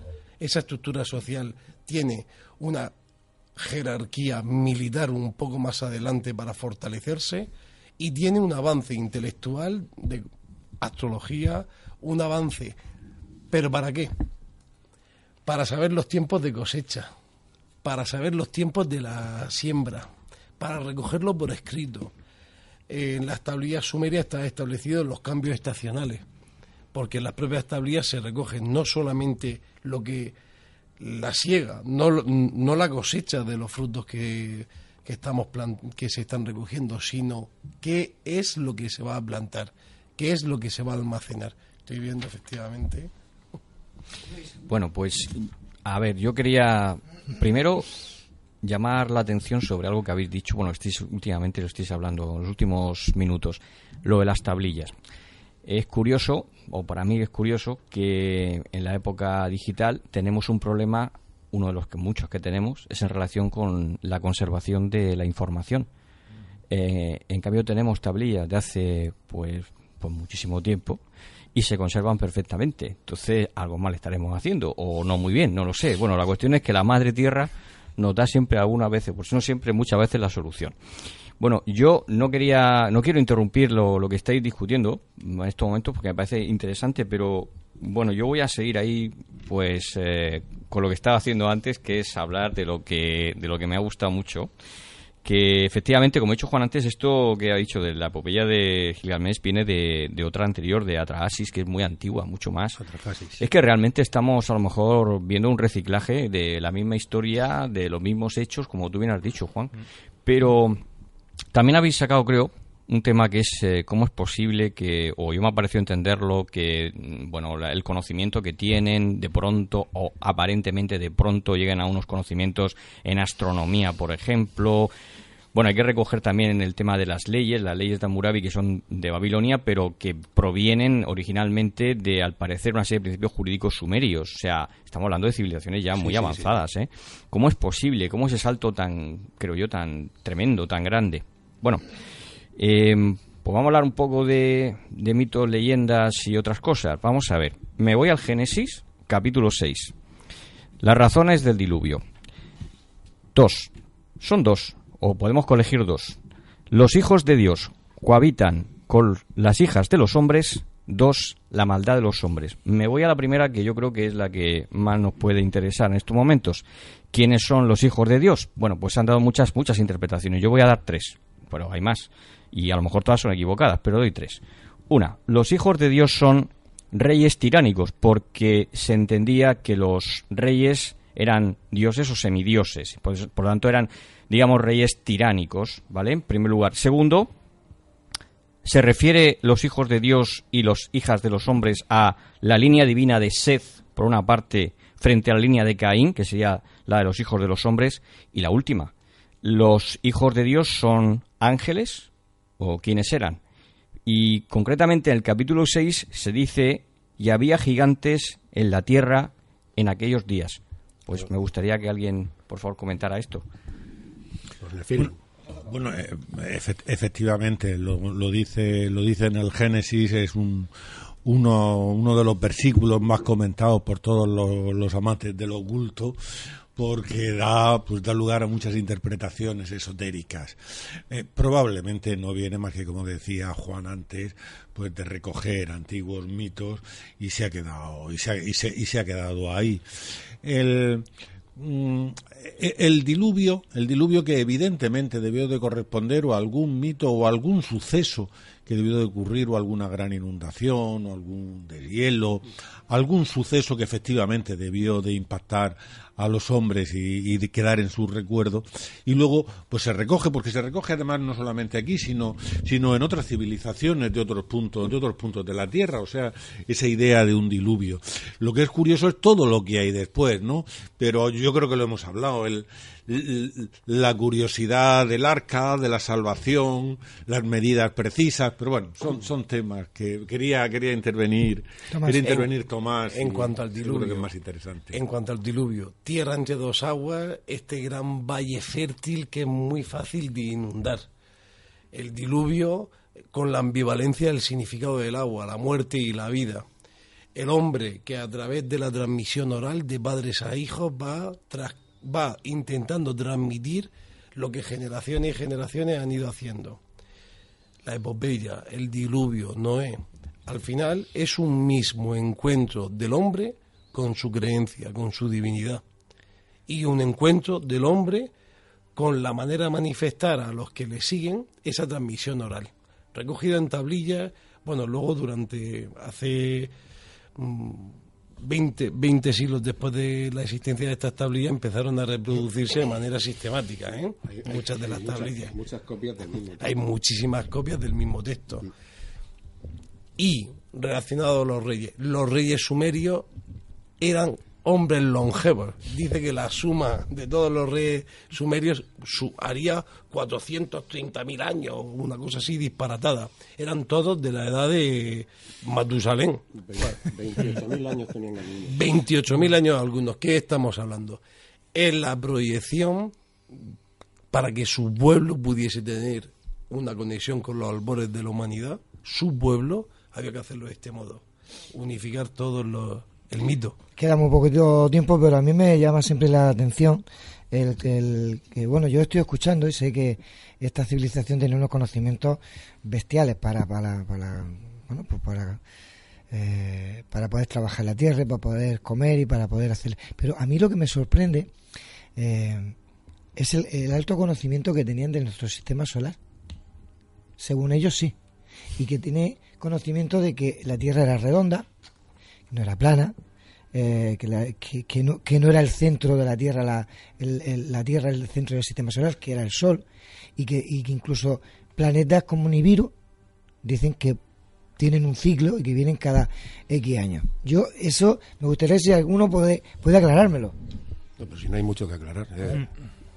El, el conocimiento que tenían era bastante importante para la época. Tú ten en cuenta que eh, cu- 4.000 años antes estábamos saliendo del Neolítico. El Sí, mito, pero me el nombra- mito de Anieva también pero me, está en- pero me nombra muchos planetas del sistema solar que no... Los que no- veían. No, no, perdona. Los que veían. Algunos más, ¿eh? Sí, Yo, yo aquí sí que tengo que decir algo porque esto fue algo que con- también conversé hace algún tiempo. Resulta que los sumerios tenían el- la geometría, la aritmética, en fin, muchísima cultura, sobre todo matemática. Entonces, ¿qué es lo que sucede? Perdón. Entonces hacían cálculos y los cálculos eran que establecían las esferas y aquellas que les faltaban le ponían nombres sin haberlas visto. O sea, aquello de la tabla periódica famosa que cuando empezamos a estudiarla tenían unos, unos, unos elementos y luego, según van descubriendo, van teniendo nuevos. Los sumerios hacían eso, exactamente, aunque no vieran que existía un planeta, lo calculaban por las rotaciones. Y, la, y, la, y así, aún así, tenían un cálculo tan preciso que sin tener ni un solo telescopio podían intuir que había un planeta donde ni siquiera sabían que existía. Bueno, todo, todo esto viene realmente de, la, de las teorías de, del tal Zacarías Hitching, que, que bueno, yo no, yo no soy quien para, para juzgar a este señor, pero, pero bueno, ha escrito muchas cosas. Una de ellas era mm, el, es el mito de, que haya un duodécimo planeta y que, y que existiese un sistema solar eh, donde, en el que los sumerios conociesen, porque se lo habían dicho así, los, los que habían venido, los extraterrestres que habían llegado, que el Sol estaba en el centro. Él se, yo querría comentar, hay un cilindro el VA 243, que es en el que él se basa para, para, esta, para este hecho, aparte de otras cosas que dice. Y es una representación que hay de una especie de sol con, con hasta 12 puntos alrededor. Esto, bueno, eh, no sé, decía, decía Silvio Rodríguez en el Playa Girón que si alguien roba comida y después da la vida qué hacer y hasta cuándo debemos apurar las verdades. No seré yo tampoco quien juzgue a Sitchin, que probablemente tenía una familia que mantener, pero... Pero lo que tiene Sitchin, lo digo para la gente que pueda estar engañada por las cosas que este señor ha escrito, es un profundo desconocimiento de todo lo que es el, sumerio, incluso tiene traducciones propias, que debe de tener un gran mérito el traducirlo, porque probablemente no sabía ni sumerio, ni hebreo, ni ninguno de estos idiomas. Bueno, el, si alguien lo ve, únicamente indicarle que si alguien conoce este sello, ha visto las fotografías, lo ha visto en Internet, lo que hay en el centro, que parece un sol, no es un sol, es según la representación sumeria estándar, es una, es una estrella, es una estrella rodeada de otras estrellas pequeñitas y vendría a significar, según sus códigos, una constelación, la constelación donde habría 11, una constelación de 11 estrellas, que yo ahora mismo la verdad es que no sé cuál es la que era, y que el Sol se representaba de una forma completamente diferente, como una estrella pero con una sonda saliendo, con lo cual no hay posibilidad de error. Mm, dos misterios antes de cerrar esta noche, dos misterios para que los oyentes piensen, dos misterios razonables, o dos dudas razonables. Una, portan, los dioses sumerios portan, eh, todos sabemos que llevan en la mano una piña y un bolsito en la, en la otra mano y el bolsito se supone que es el semillero, es el agua, la prosperidad, sembrar. Vais a encontrar en reproducciones mayas el mismo bolsito en la mano, con la misma forma. Segunda duda razonable y que podríamos dejarlo para otro programa, que ya hemos hablado, rescato lo de Tihuanaco, la jarra famosa, la jarra magna, el cuenco, donde hay una especie de sumerio, que no ha coincidido al 100%, pero se ve claramente por una extraña casualidad idéntica. Se me ocurriría alguno más, pero bueno, vamos a dejarlo ahí, puntualicemos que no voy a llegar al extremo de Sitchin con porque lo de soltar polvo de oro en la atmósfera pues me resulta un poco ridículo, va directo al suelo, no tiene no tiene sentido, pero bueno, ahí lo dejo. Pues nada, pues yo, pues yo lo que sí tengo que decir es que en todo esto existe como bien ha dicho Paco, hay una serie de, condicionantes y historias de que volvemos a filtrar, pero volvemos a estar en igual. Construyen pirámides, tienen muchísima eh, cálculo tanto astrológico como matemático, son capaces de, labrar una tierra que nadie les explicó cómo se labraba. Yo, a mí no se me ocurriría nunca con 6, 5, 4 años o con 20 si no he visto cómo se labra, poner a echar una semilla y empezar a, a, echarle agua a ver si crece algo, ¿no? O sea, es decir, alguien tuvo que contar todo esto y lógicamente más atrás de todos estos tiempos, pues como no esté los Anunnakis no sé lo que va a venir. Yo, lo, dejo ahí, lo dejo ahí. Yo me gustaría preguntarle a José Ramón antes de irnos.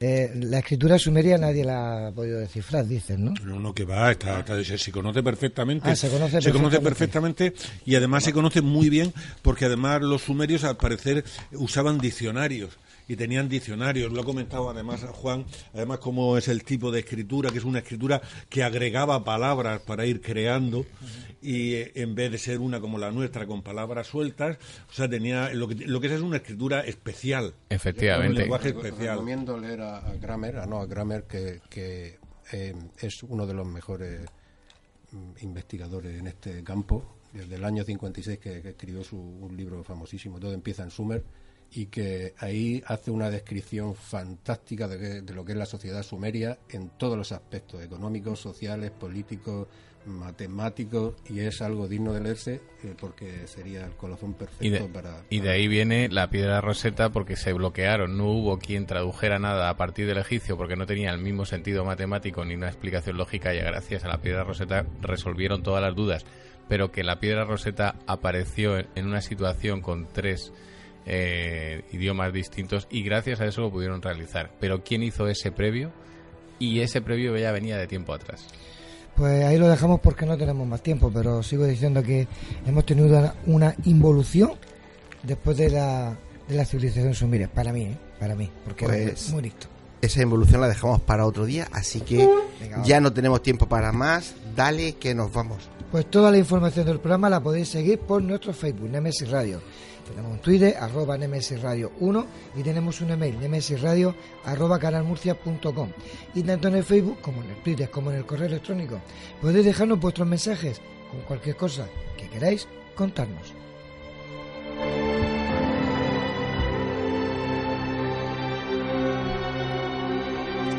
Aunque siempre lo digo, recuerden Nemesis Radio todos los jueves a partir de las 21 horas aquí en Radio Inter 96.7 de la FM en Murcia. Y los domingos repetimos a la misma hora y en el mismo dial. Así que no dejen de escucharnos. Y por internet nos pueden escuchar a través de nuestra web www.lainter968.es.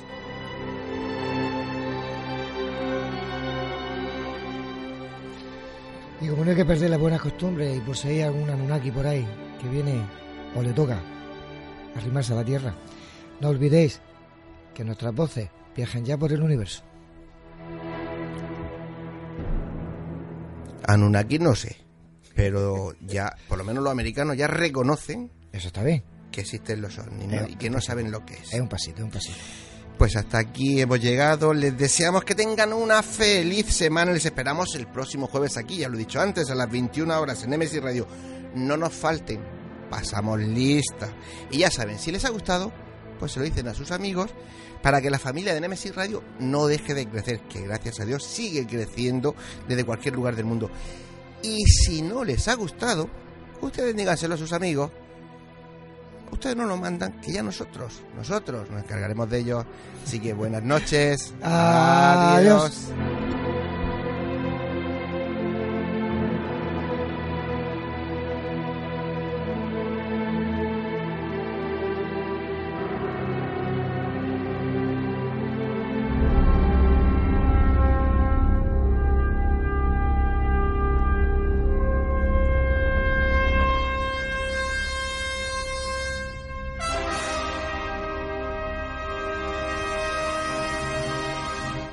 ¿Estamos solos en el universo?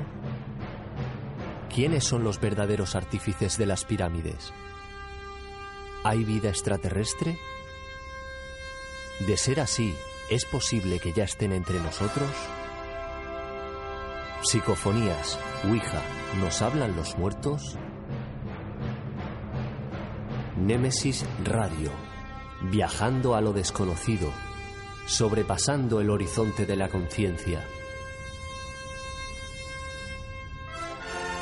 Programa dirigido y presentado por Antonio Pérez y José Antonio Martínez. Todos los jueves y domingos a las 9 de la noche en Radio Inter, región de Murcia.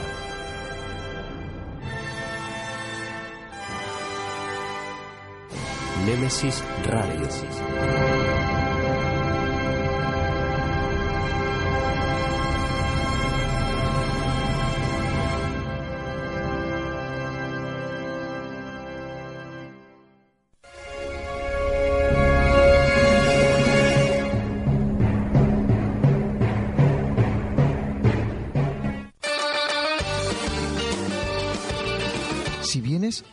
Meseguera se siente.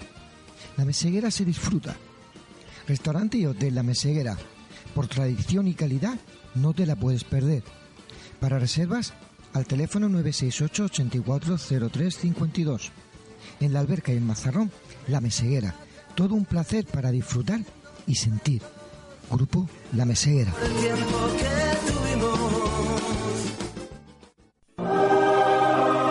Fotos Orión. Hay momentos importantes en tu vida que no puedes dejar pasar. Inmortaliza tu evento en fotografía y vídeo con Fotos Orión. Porque las cosas especiales solo ocurren una vez. Fotos Orión. Profesionalidad y confianza.